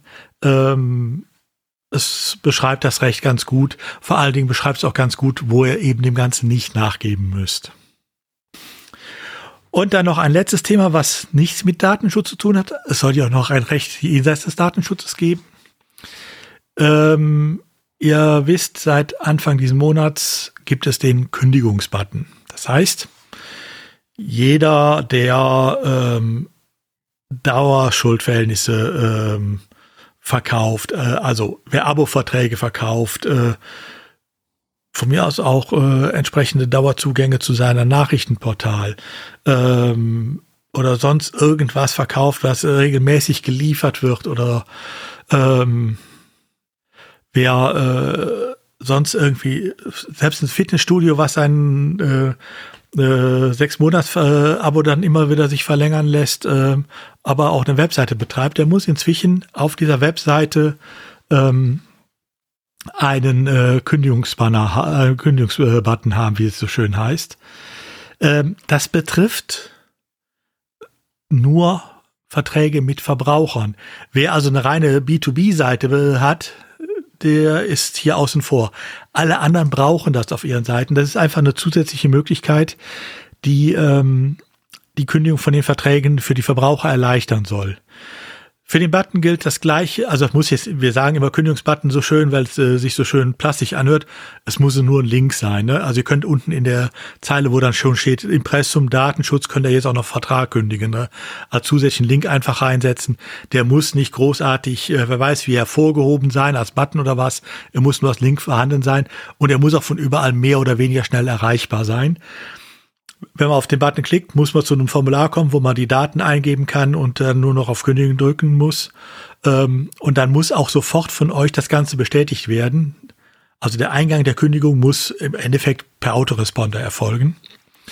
Ähm, wer also entsprechende Verträge hat ähm, und eine Webseite betreibt, sollte das, äh, sehen, dass er das möglichst schnell da einbaut, weil äh, das ist eine Sache, die verstehen auch äh, die äh, äh, besten, äh, die schlechtesten Abmahnanwälte, wie man daraus eine Abmahnung basteln kann. Macht das also möglichst schnell. Ähm, auch wenn, wie gesagt, wenn er die äh, Verträge selbst nicht über ähm, die Webseite anbietet, äh, sondern da nur so eine allgemeine Hallo, hier bin ich Seite habt, wenn ihr solche Verträge habt, muss das über die Webseite von euch auch entsprechend angeboten werden. Ja, da bist du jetzt ja schön durch eine Spalte gerast. Wahnsinn. Ja, gut, ich habe ja zwar versprochen eine Stunde, aber ich dachte mal, wir kriegen es auch schneller hin. gut, dann kommen wir jetzt zum Tellerrand. Da gibt es nämlich noch Neues über Classic Press. Robert. Ja, ich kann mich nur ein bisschen drüber auslassen. Ähm, Classic Press hatte ein bisschen, ähm, sage ich mal, Geldprobleme, Führungsprobleme. Und ähm, die haben das Problem eben, dass sie ähm, dass sie eben zu wenig Geld eingenommen haben und dass die alte Führung sich dann gesagt hat, äh, es funktioniert nicht mehr, wir müssen quasi los und ähm, haben noch mal kurz aufgemacht, was, was, sie eigentlich einnehmen, was sie ausgeben und ähm, ähm, deswegen hat das nochmal dann auf Tavern auch eine schöne Diskussion eben aufgemacht, eben ähm, wo Classic Press gerade ist, dass Classic Press noch existiert. Ich bin weiterhin sehr froh, dass Classic Press diesen Namen hat, den ich mir merken kann, weil das ist der einzige Fork bis jetzt, den ich mir merken konnte. Und, ähm, und ja, wie, die gibt es weiterhin. Äh, die versuchen sich jetzt gerade neu aufzubauen, haben jetzt ein paar neue Ideen vor, aber jedes Mal, wenn da irgendwie Diskussionen losgeht bei denen im Blog, also in denen im Forum, dann ist die auch irgendwie schnell wieder vorbei. Aber ich gucke da auch nur eben jetzt, wenn sowas ist, halt rein. Und ähm, ja, die müssen sich halt neu organisieren und ähm, so brauchen eben mehr Funding, um eben auch wirklich die Sachen, die sie sich vornehmen, auch umsetzen zu können. Aber die haben ein ganz spezielles Problem eigentlich. Ich meine, die haben einfach, die haben einfach zu wenig Leute, die da wirklich auch mitarbeiten, oder verstehe ich das falsch? Na, du hast halt viele Leute, die diskutieren, also ne, das haben wir bei WordPress auch. Du hast, ähm, die hatten quasi schon alles ausprobiert, schreiben sie hier ähm, mit Komitees, mit, also oder Councils und irgendwas und dass sie halt die Leute dann quasi im, im, im Voting sich gegenseitig eben, also man sieht eben das alles so schön, was ist, wenn du keinen Benevolent Dictator for Life hast, der einfach Entscheidungen treffen kann, mit den Leuten dann leben müssen, dann ist eben wirklich dieses, ähm, dass halt Leute dann keine Lust mehr hatten, weil sie eben, weil eben die Votings sehr äh, divisive wurden und eben die Leute dann eben dann dort weggegangen sind aus dem Thema. Und ähm, dann ist es wieder zurückgefallen auf die, auf die Directors, die dann eben die Sachen übernehmen, die dann wieder ähm, Verantwortlichkeiten übernehmen mussten, um halt das Projekt am Leben zu halten. Ja, also auf gut Deutsch, Classic Press hat nicht nur einen Call for Leadership, sondern die müssen auf gut Deutsch ihr gesamtes äh, Ökosystem neu auf die Füße stellen. Ja, die haben jetzt schon Pläne, aber das ist halt, also wie gesagt, für uns ist ja, das ist ja für uns ist entscheidend, weil äh, wie die hier im Podcast sind, entweder ihr benutzt Classic Press, good luck with that, viel Spaß beim Plugin finden, versucht mal Polylang. Ach so, es geht nicht mit Classic Press, ich soll WPML nehmen. Ja, so ist das, wenn man sich für so einen Pfad entscheidet. Ähm, und äh, das ist eben das, das, das Gute, dass wir halt die Plugins haben und die Plugins werden halt nicht für Classic Press entwickelt. Da gibt's auch Plugins, aber eben für WordPress haben wir eben mehr Freiheit, also mehr Vielfalt. Und das ist eben das, was ich auch an WordPress dann dementsprechend, ähm, sage ich mal, an der Stelle besser finde. Ja, meiner Meinung nach ist das Projekt einfach ein Stück weit zu klein. Also, beziehungsweise, ja, ähm, das ist schon, ist schon ein gutes, gutes, großes Stück Software, was man da betrauen, äh, betreuen möchte. Ne? Also. Tja, wenn man so einen Fork aufmachen will, muss man wissen, was man tut. Das ist nun mal immer so. Ne? Äh, die gute Idee alleine reicht leider nicht. Ja, das ist halt immer das, das, das Problem, wie gesagt, also wenn, äh, äh, wenn du sowas hast, dass sich eine, eine, eine Software irgendwie in zwei Teile splittet, dass es dann sowas wie ein Fork gibt, dann brauchst du wirklich jede Menge Leute, die da mitmachen. Und ähm, das heißt, also wenn, ne, da gibt's ja zum Beispiel, also bei Joomla war das ja auch dann, damals so, ne, ist ja dann, ich weiß nicht, ja. die Software, diese Vorgänger. Mambo. Genau, genau. Und da ist das halt passiert, dass sich ein großer Teil dann da abgesplittet hat, der ganzen Community und hat dann einfach dann Joomla weiterentwickelt. Und das ist halt eben, das geht nicht mit ein paar Leuten einfach mal so ein Fork zu betreiben für eine Software, die ansonsten mit, mit, ich weiß nicht wie viel tausend Leuten irgendwie, die dann da Einfluss drauf genommen haben, irgendwie. Das, äh, ich, naja, mal abwarten, was da passiert, aber äh, ja, also ich habe, wir haben ja schon vor einigen Monaten mal darüber, äh, darüber gesprochen, irgendwie, dass da eigentlich relativ wenig passiert in dem Projekt. Also das ist eigentlich vom Prinzip her ja halt noch das alte WordPress 4.9. Wir sind jetzt bei 6.0, also schon relativ weit entfernt. Und äh, ja, da ist ja jetzt, äh, äh, ja, da sind halt Kleinigkeiten dran gemacht worden. Ansonsten ist eigentlich immer noch dasselbe alte WordPress. Ja, und je weiter WordPress sich selber entwickelt, äh, auch hin zu Full-Set-Editing und so weiter, werden auch die Plugins überflüssig, äh, die man früher gebraucht hat, sondern sie werden in einer anderen Form jetzt benötigt, nämlich eben auch als Blöcke und so weiter. Das heißt, diese alten Plugins werden im Zweifelsfall über kurz oder lang auch nicht mehr gepflegt werden. Äh, und dann, spätestens dann hat Classic Press natürlich ein Problem, weil dann können sie nicht mehr auf die WordPress-Plugins verweisen, weil die sind dann alle uralt. Ja, eben, da weiß man halt eben auch nicht mehr, was davon noch funktioniert, wie viel haben dann auch irgendwelche Funktionen innerhalb von Gutenberg dann da reingebaut und so weiter. Also von daher dann, naja, ähm, ja, schauen wir mal. Die müssten ja ansonsten auch alle alten, äh, äh, alle neuen Hooks damit einbauen, die WordPress einbaut und so weiter. Sie müssen also den ganzen Kram immer nachbauen, beziehungsweise immer rüber kopieren und so. Also, naja, äh, viel Spaß. Also das Problem ist, das Ökosystem wächst halt auch mit WordPress weiter. Okay, dann kommen wir nochmal auf GitHub zu sprechen. Ja, ich meine, GitHub, ich glaube, ich kenne keinen WordPress-Entwickler, der nicht auf GitHub ist, aber äh, GitHub leistet sich gerade äh, einen kleinen Krieg äh, mit der Open Source Community. Ähm, konkret mit der Software Freedom Conserva äh, Conservancy. Äh, jetzt habe ich, ne? hab ich das Robert-Syndrom. äh, Hintergrund der Geschichte ist, GitHub gehört ja inzwischen zu Microsoft. Die haben ähm, einen sogenannten Co-Piloten entwickelt. Äh, was macht das System? Das erkennt, wenn du an der Sache arbeitest da und schlägt dir dann, KI getrieben, andere Open Source Projekte vor, äh, wo du mal gucken kannst, äh, die dein Problem vielleicht schon gelöst haben, die du entsprechend einbinden kannst. Gut gemeint, wohl auch gut gemacht, aber nicht die Open Source Fundamentalisten bedacht. Auf Fundamentalisten, jetzt wird es aber auch jetzt hier. Frames aber ja, schon ganz gut. Ja, das, äh, ich bin ja immer neutral in meiner Aussprache, das kennt, so kennt man mich doch. Ähm, das Problem ist einfach, äh, die scannen, äh, die haben dafür natürlich die gesamte Open Source ähm, als Open Source gelabelte äh, Software äh, gescannt mal, die es auf GitHub gibt. Ist ja verständlich. Nur so kann man eine vernünftige Basis aufbauen. Dazu gehören natürlich jetzt auch die äh, Lizenzen mit Copyleft, also wie zum Beispiel die GPL, die wir bei WordPress haben. Hm. Ähm, und der Streit geht jetzt tatsächlich darum, ob dieses Copilot, nur weil es jetzt diese GPL lizenzierte Software, die auf GitHub vorhanden ist, auch gescannt hat und daraus vielleicht die entsprechenden, den entsprechenden Code vorschlägt, selber auch der GPL unterliegt, weil das wäre ja Copyleft. Mhm. Aus, dem, aus der Tatsache, dass ich jetzt nur Konjunktiv verwende, mag man dann entnehmen, welche Meinung ich vertrete. Aber gut. ja. Ähm, ja. Und weil Microsoft wohl der gleichen Meinung ist, in dem Fall völlig zu Recht, ähm, gibt es jetzt entsprechende Aufrufe der Software Freedom Conservancy. Conservancy. Danke. Ähm, die dann sagen, ja, alle äh, Open Source Entwickler müssten jetzt dringend äh, GitHub verlassen und äh, so weiter. Also da schlagen gerade die Wellen etwas hoch. Ähm, ja, es ist ungefähr zu sagen, den Leuten zu sagen, äh, löscht eure Facebook-Konten. Hat ja auch super bisher funktioniert. Ja, ja genau das. Ne? Wobei bei den Facebook-Dingern kann ich es ja noch nachvollziehen, da gibt es ja noch Gründe für. Hier ist das wirklich ein Sturm im Wasserglas, weil einer, äh, der sich zum GPL-Wächter aufschwingt, was er nicht ist. Ne? Die GPL-Lizenzen äh, gehören nicht äh, zur äh, SFC, äh, um mal die Abkürzung zu nehmen, da nicht auffällt, dass ich den Namen nicht richtig aussprechen kann, ähm, sondern die gehören immer noch äh, zu anderen Organisationen.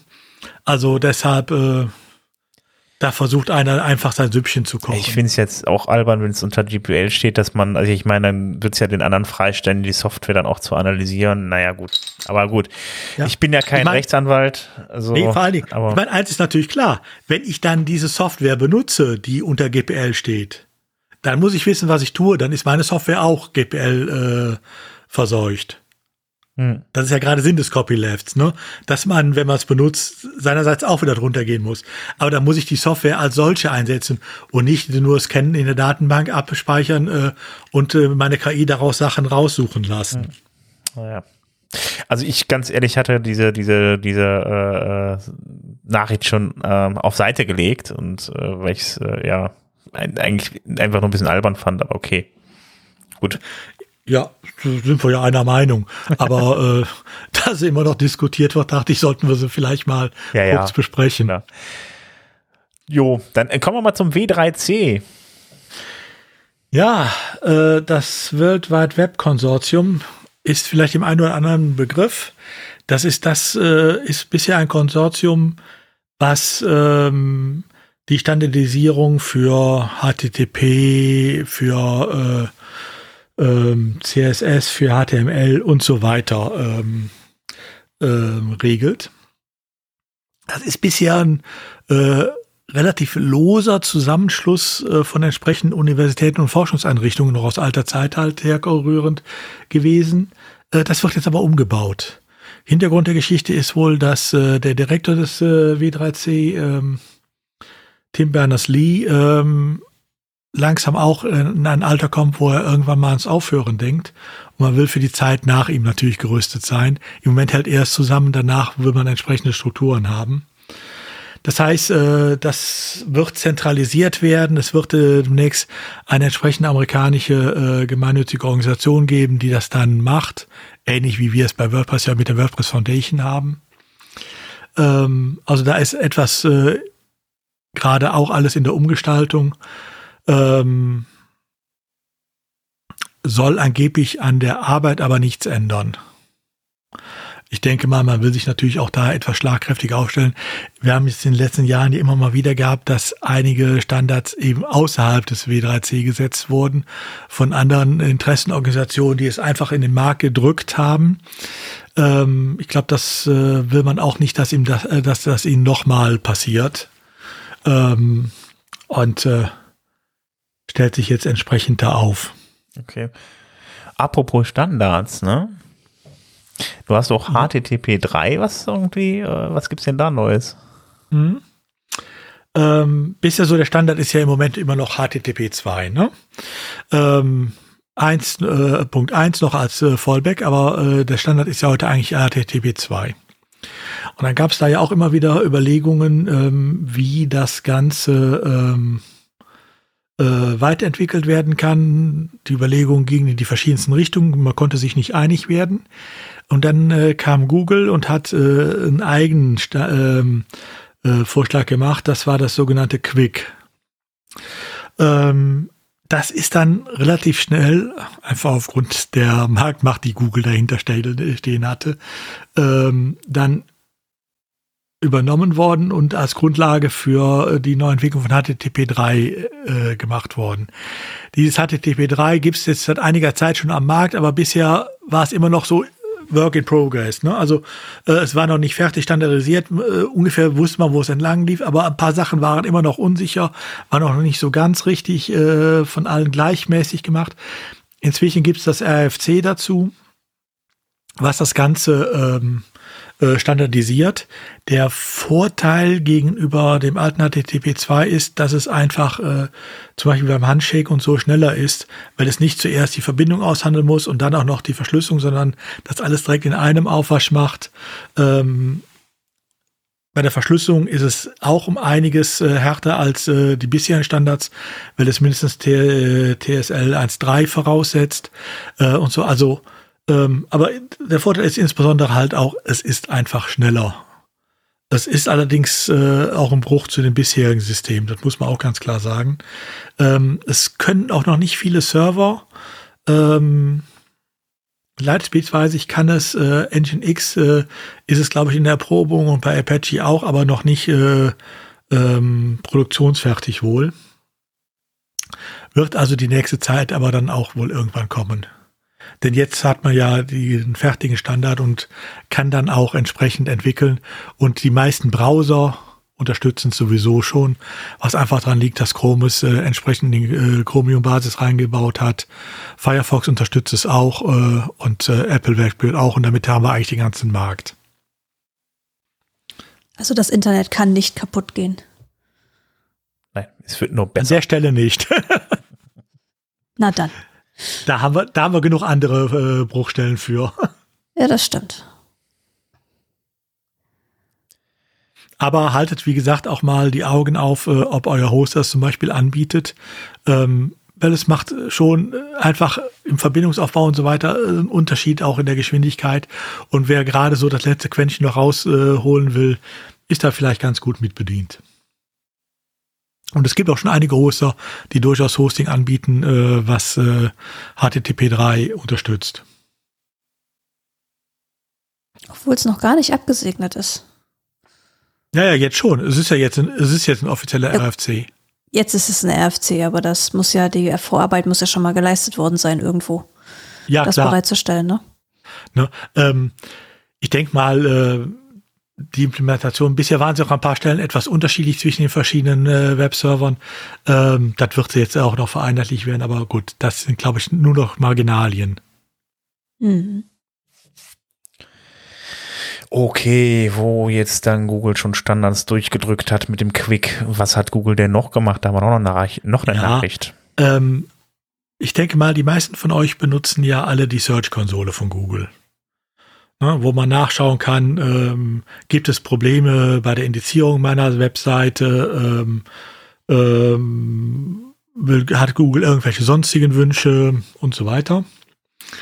Äh, die ist von Google ja vor, ja, äh, wie lange ist es her? Ich glaube ein Jahr oder so, ne?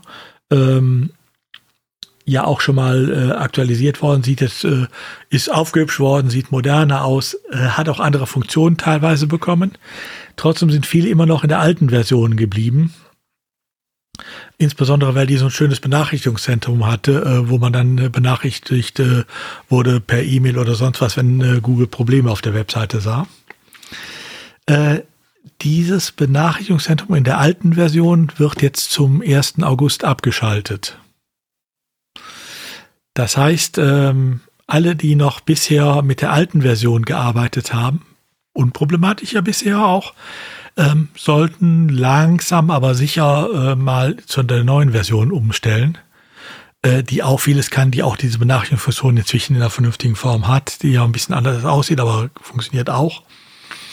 Ähm, und entsprechend ihre Webseiten da anlegen und umziehen. Ach, das muss man, das muss man aktiv umziehen dann. Naja, du musst es, äh, wenn du die Benachrichtigung halt haben willst, musst du sie da einstellen. Also, ne? okay. Also. Ähm, ansonsten zum ersten Achten werden die Benachrichtigungen im alten System abgeschaltet. Und wenn du in dem neuen System sie nicht angeschaltet hast, kriegst du sie halt nicht. Okay. Ja, dann. Muss ich mal reingucken, meine Search-Konsolen. Ne? Aber da gibt es jetzt ein neues Message-Panel, äh, da kannst du das auch wieder alles äh, dir so einstellen, wie du es haben willst. Also es geht aber auch eher um die alte, dieses nicht so hübsche Tool. Wenn man schon in der hübschen Search-Konsole ist, hat man das Problem dann nicht. Dann hat man keine Probleme. Es betrifft wirklich nur die, die noch immer in der alten Konsole arbeiten, weil die kennt man seit Jahren und da muss man sich nicht umstellen. Die müssen sich jetzt leider an, äh, doch langsam mal umstellen. Ich glaube, ich habe nie mit der alten angefangen. Vielleicht ganz gut. Die neue ist auch okay. Gut, dann Endspurt. Wir kommen jetzt zum WP-Sessel und ja, da stellen wir euch natürlich immer, äh, natürlich immer Beiträge vor oder in dem Fall, was ich jetzt als erstes habe, ist nämlich ein Podcast ähm, mit mit Mallenweg, wenn ich das richtig sehe.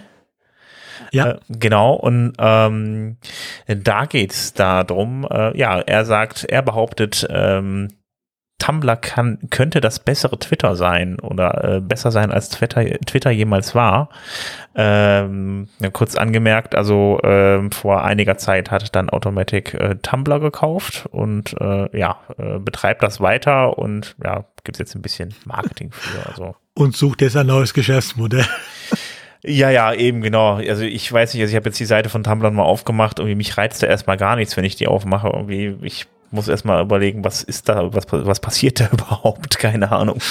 Ja, sieht aus wie, das sieht aus wie TikTok, aber halt noch irgendwie auf alt getrimmt. Ja, ja, es sieht wirklich ja. echt rückschrittig aus. Also nicht wirklich. Ich glaube, es gibt sogar noch eine Webseite von mir auf Tumblr, die ist aber seit mindestens neun oder zehn Jahren nicht mehr gepflegt. Also. Ja, also von daher. Mal gerade, ob ich noch ein Login habe. Ich weiß es Vielleicht, also ich hatte mal einen Tumblr-Account. Ich weiß es ja, gar nicht. Ich Login hatte schon so lange her alles. ich habe viele Sachen ausprobiert. Also von daher, äh, ja, keine Ahnung. Vielleicht guckt man sich immer noch mal in Ruhe an und äh, äh, oder man hört einfach mal den Podcast rein und dann äh, erzählt er vielleicht auch noch ein bisschen, wo er mit Tumblr dann hin möchte. Ja, da haben wir noch das Thema, äh, würdest du Word, WordPress heute nochmals benutzen, Jessica?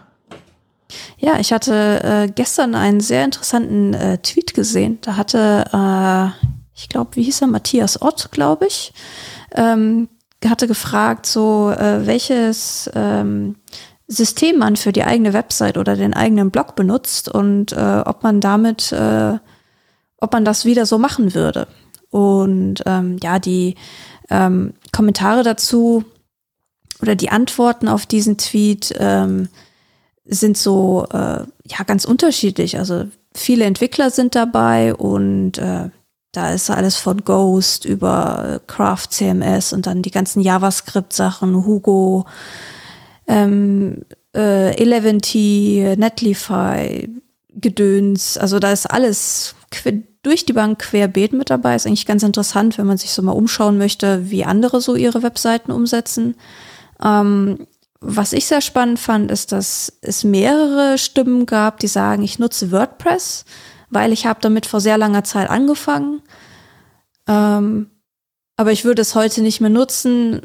Eine sagte, ja, ich äh, möchte die Daten nicht umziehen, weil das zu viele Blogbeiträge sind. Und ähm, ja, das ist eigentlich schon, also der Tenor für WordPress ist so gemischt. Einige sagen, ich würde es nicht mehr nehmen, einige sagen, aber wenige ähm, im Vergleich zu wie viele Antworten es darauf gibt, sagen, WordPress ist cool, nutze ich weiter. Ähm, aber das zeigt auch so ein bisschen, glaube ich, den, den Status gerade von WordPress. So, also eigentlich kann man das nutzen, aber irgendwie sind viele nicht mehr so ganz happy damit es ist nicht mehr cool, es ist zum Teil nicht cool, einfach es zu benutzen und äh, naja, es ist halt eine andere Art, äh, damit umzugehen, wie sie noch vor ein paar Jahren war. Ne? Vor ein paar Jahren äh, konnte ich relativ leicht in WordPress einen Einstieg finden und äh, auch selber Sachen ändern. Ja, versuchte heute mal eigene Blocke zu schreiben oder einen Blog zu ändern. Das ist doch fast also, nicht möglich. Ich glaube, da sollten wir vielleicht noch mal irgendwann tatsächlich eine Folge drüber machen, aber das ist, ja. ich glaube, der Stand des aktuell, der, der, der aktuelle Stand von WordPress und dieser Umschwung äh, zum, zum, zum Full-Site-Editing und so weiter und äh, im Zusammenhang mit Gutenberg und so weiter. Da ist echt viel arg äh, schlecht gelaufen für die für die Leute, die da mal was zusammenbauen wollen mit irgendwie. Ähm, von daher glaube ich, dass da ein bisschen viel Frust entstanden ist. State of the WordPress featuring WP Sofa. genau. Gut, ähm, auch, nicht immer, auch nicht immer alles gut gelaufen äh, ist bei JavaScript, ähm, aber da gibt es einen schönen Artikel von einem JavaScript-Experten, der unter anderem am JSON-Format an der Spezifikation mitgearbeitet hat und auch selber Programmiersprachen mitentwickelt hat und so weiter. Und da gibt es einen schönen Artikel in der Heise Online zu und der äh, behauptet allen Ernstes, wir sollten noch äh, nicht immer noch JavaScript benutzen. Ähm, warum das so ist und was er da so erzählt, das schaut euch am besten mal in dem Artikel an. Ähm, ja, lest euch da mal durch und werdet schlauer. Dass er sich das traut. Ja, und dass so ein Vorschlag dann hier von äh, Sven als ja, äh, bekanntem JavaScript-Fan äh, äh, gemacht wird, das ist doch äh, bemerkenswert. Ja, ja, man muss ja auch immer die andere Seite ne, mitlesen. Also von daher. Du willst doch nur polarisieren, gib's zu. Immer, immer, immer. Gut, dann kommen wir noch zu den Terminen und da ist noch, äh, ja, demnächst steht wieder die Woo-Sesh an und die Woo-Sesh, ähm, ich muss mal gucken, wann ist die jetzt eigentlich gar nicht? Steht jetzt gar nicht hier Im drin. Oktober. Im 14. Oktober. 10. bis 14. Oktober. Genau, und da geht's, das ist eine digitale Konferenz, wo ihr dann ähm, auch selber Vorträge halten könnt zum Thema WooCommerce. Und äh, ansonsten könnt ihr natürlich auch einfach dann da als Gäste hinkommen, euch das Ganze angucken. Und äh, da ist jetzt der Call for Speakers. Also wenn ihr was zum Thema WooCommerce äh, zu erzählen habt, ähm, oder im Zweifelsfall mindestens zum Thema E-Commerce, äh, dann ja, reicht doch da den Talk ein. Das könnt ihr jetzt momentan machen. Und äh, ja, dann sehen wir euch vielleicht dann im Oktober online. Geht aber nur noch bis 15. Juli. Der Call for Speakers. Äh, ja, dann hoffe ich, dass ihr dann innerhalb der nächsten Woche dann auch den Podcast gehört habt. Gut. Ähm, ja, ansonsten haben wir noch ähm, das WordCamp Niederlande am 15. und 16. September. Da könnt ihr ähm, ja, Karten verkaufen und ähm, das äh, wird auf jeden Fall ziemlich spannend, weil das wird in einem Zoo stattfinden. Hm. Und vielleicht sehr, auch sehr ungewöhnlich, es findet halt unter der Woche statt, also Donnerstag, Freitag, wenn ich es richtig im Kopf habe. Ähm, also nicht klassisch, wie man es kennt, am Wochenende, sondern eben unter der Woche. Genau. Also von daher wird auf jeden Fall ein sehr außergewöhnliches WordCamp. Also in jeder Hinsicht dann. Also von daher äh, könnt ihr euch jetzt die Tickets kaufen, dann sieht man sich ja vielleicht da. Ja, und da wir bei den Terminen schon ein bisschen vor, in der Vorschau sind, noch ein Hinweis. Die Frostcon ist vielleicht einigen im Begriff, nicht allen. Es ist eine Konferenz zur freien und äh, Open Source Software hier in St. Augustin bei Bonn, oder zwischen Köln und Bonn. Die es jetzt seit knapp 15 Jahren, glaube ich, gibt, betrieben von der dortigen Hochschule ähm, äh, maßgeblich. Die findet dieses Jahr wieder am 20. und 21. August statt. Äh, das ist ein Wochenende, Samstag, Sonntag. Äh, und auf dieser Frostcon wird es wie auch die letzten Jahre, also jetzt gut, während der Pandemiezeit nicht, da war es ja nur online, aber in den Zeiten der Jahren davor auch, äh, da wird es wieder einen ähm, äh, WordPress-Raum geben. Das heißt, wir haben da einen ganzen Raum, alle beide Tage für uns, den wir nur mit WordPress und äh, Themen und so weiter bestücken können. Ähm, wer also Interesse hat, der Eintritt ist frei auf der Frostcon. Merkt euch den Termin vor, 20. 21. August. Wird sicherlich interessant werden. Ähm, wo war die jetzt noch? In St. St. Augustin. Augustin. Ah, okay, alles klar, gut. Das ist, wie gesagt, andere Rheinseite zwar, aber so zwischen Köln und Bonn gelegen. Okay. Ja, ich glaube, da kommt man auch mit, mit ÖPNV einigermaßen hin, ne? Da kommt man ganz gut hin, ja. Ja, genau. Gut, dann würde ich sagen, das war's dann tatsächlich für heute. Ähm, ich äh, ja, würde mich auf jeden Fall freuen, wenn ihr ähm, vielleicht auf iTunes oder auf Spotify noch eine Bewertung hinterlasst. Da freuen wir uns natürlich riesig drüber. Ansonsten, wenn ihr Fragen, äh, Fragen und Anregungen habt, dann könnt ihr uns auf Discord schreiben oder auch auf Twitter. Ähm, Im Zweifelsfall haben wir tatsächlich sogar eine Facebook, äh, was haben wir eine Facebook-Fanpage. Ich glaube, die muss ich löschen, ne? Udo? Ha haben wir die denn noch? ja, die, wir haben, Haben wir die. eine? Mehr schlecht als recht betrieben, aber die gibt es tatsächlich, ja. Kommt dann gleich der Datenschutz Udo und haut dir Okay. auf die Finger, Sven. Ich, ich lösche Also dann ich- gleich mal. Ich kenne die nicht, äh, von daher. Okay. Ja, ich glaube, die ist auch noch mir bekannt. Aber egal. Also, wenn ihr dann, wenn ihr Fragen und Anregungen habt um die Tipps oder sonst irgendwas mit uns mit, äh, mitteilen wollt, dann kommt am besten einfach in Discord rein unter wp-sofa.de schrägstrich Discord. Findet ihr unseren Discord-Channel und äh, ja, kommt vorbei. Ähm, ich würde sagen, ich wünsche euch auf jeden Fall schöne zwei Wochen. Bis zum nächsten Mal. Macht's gut. Ciao. Tschüss. Tschüss.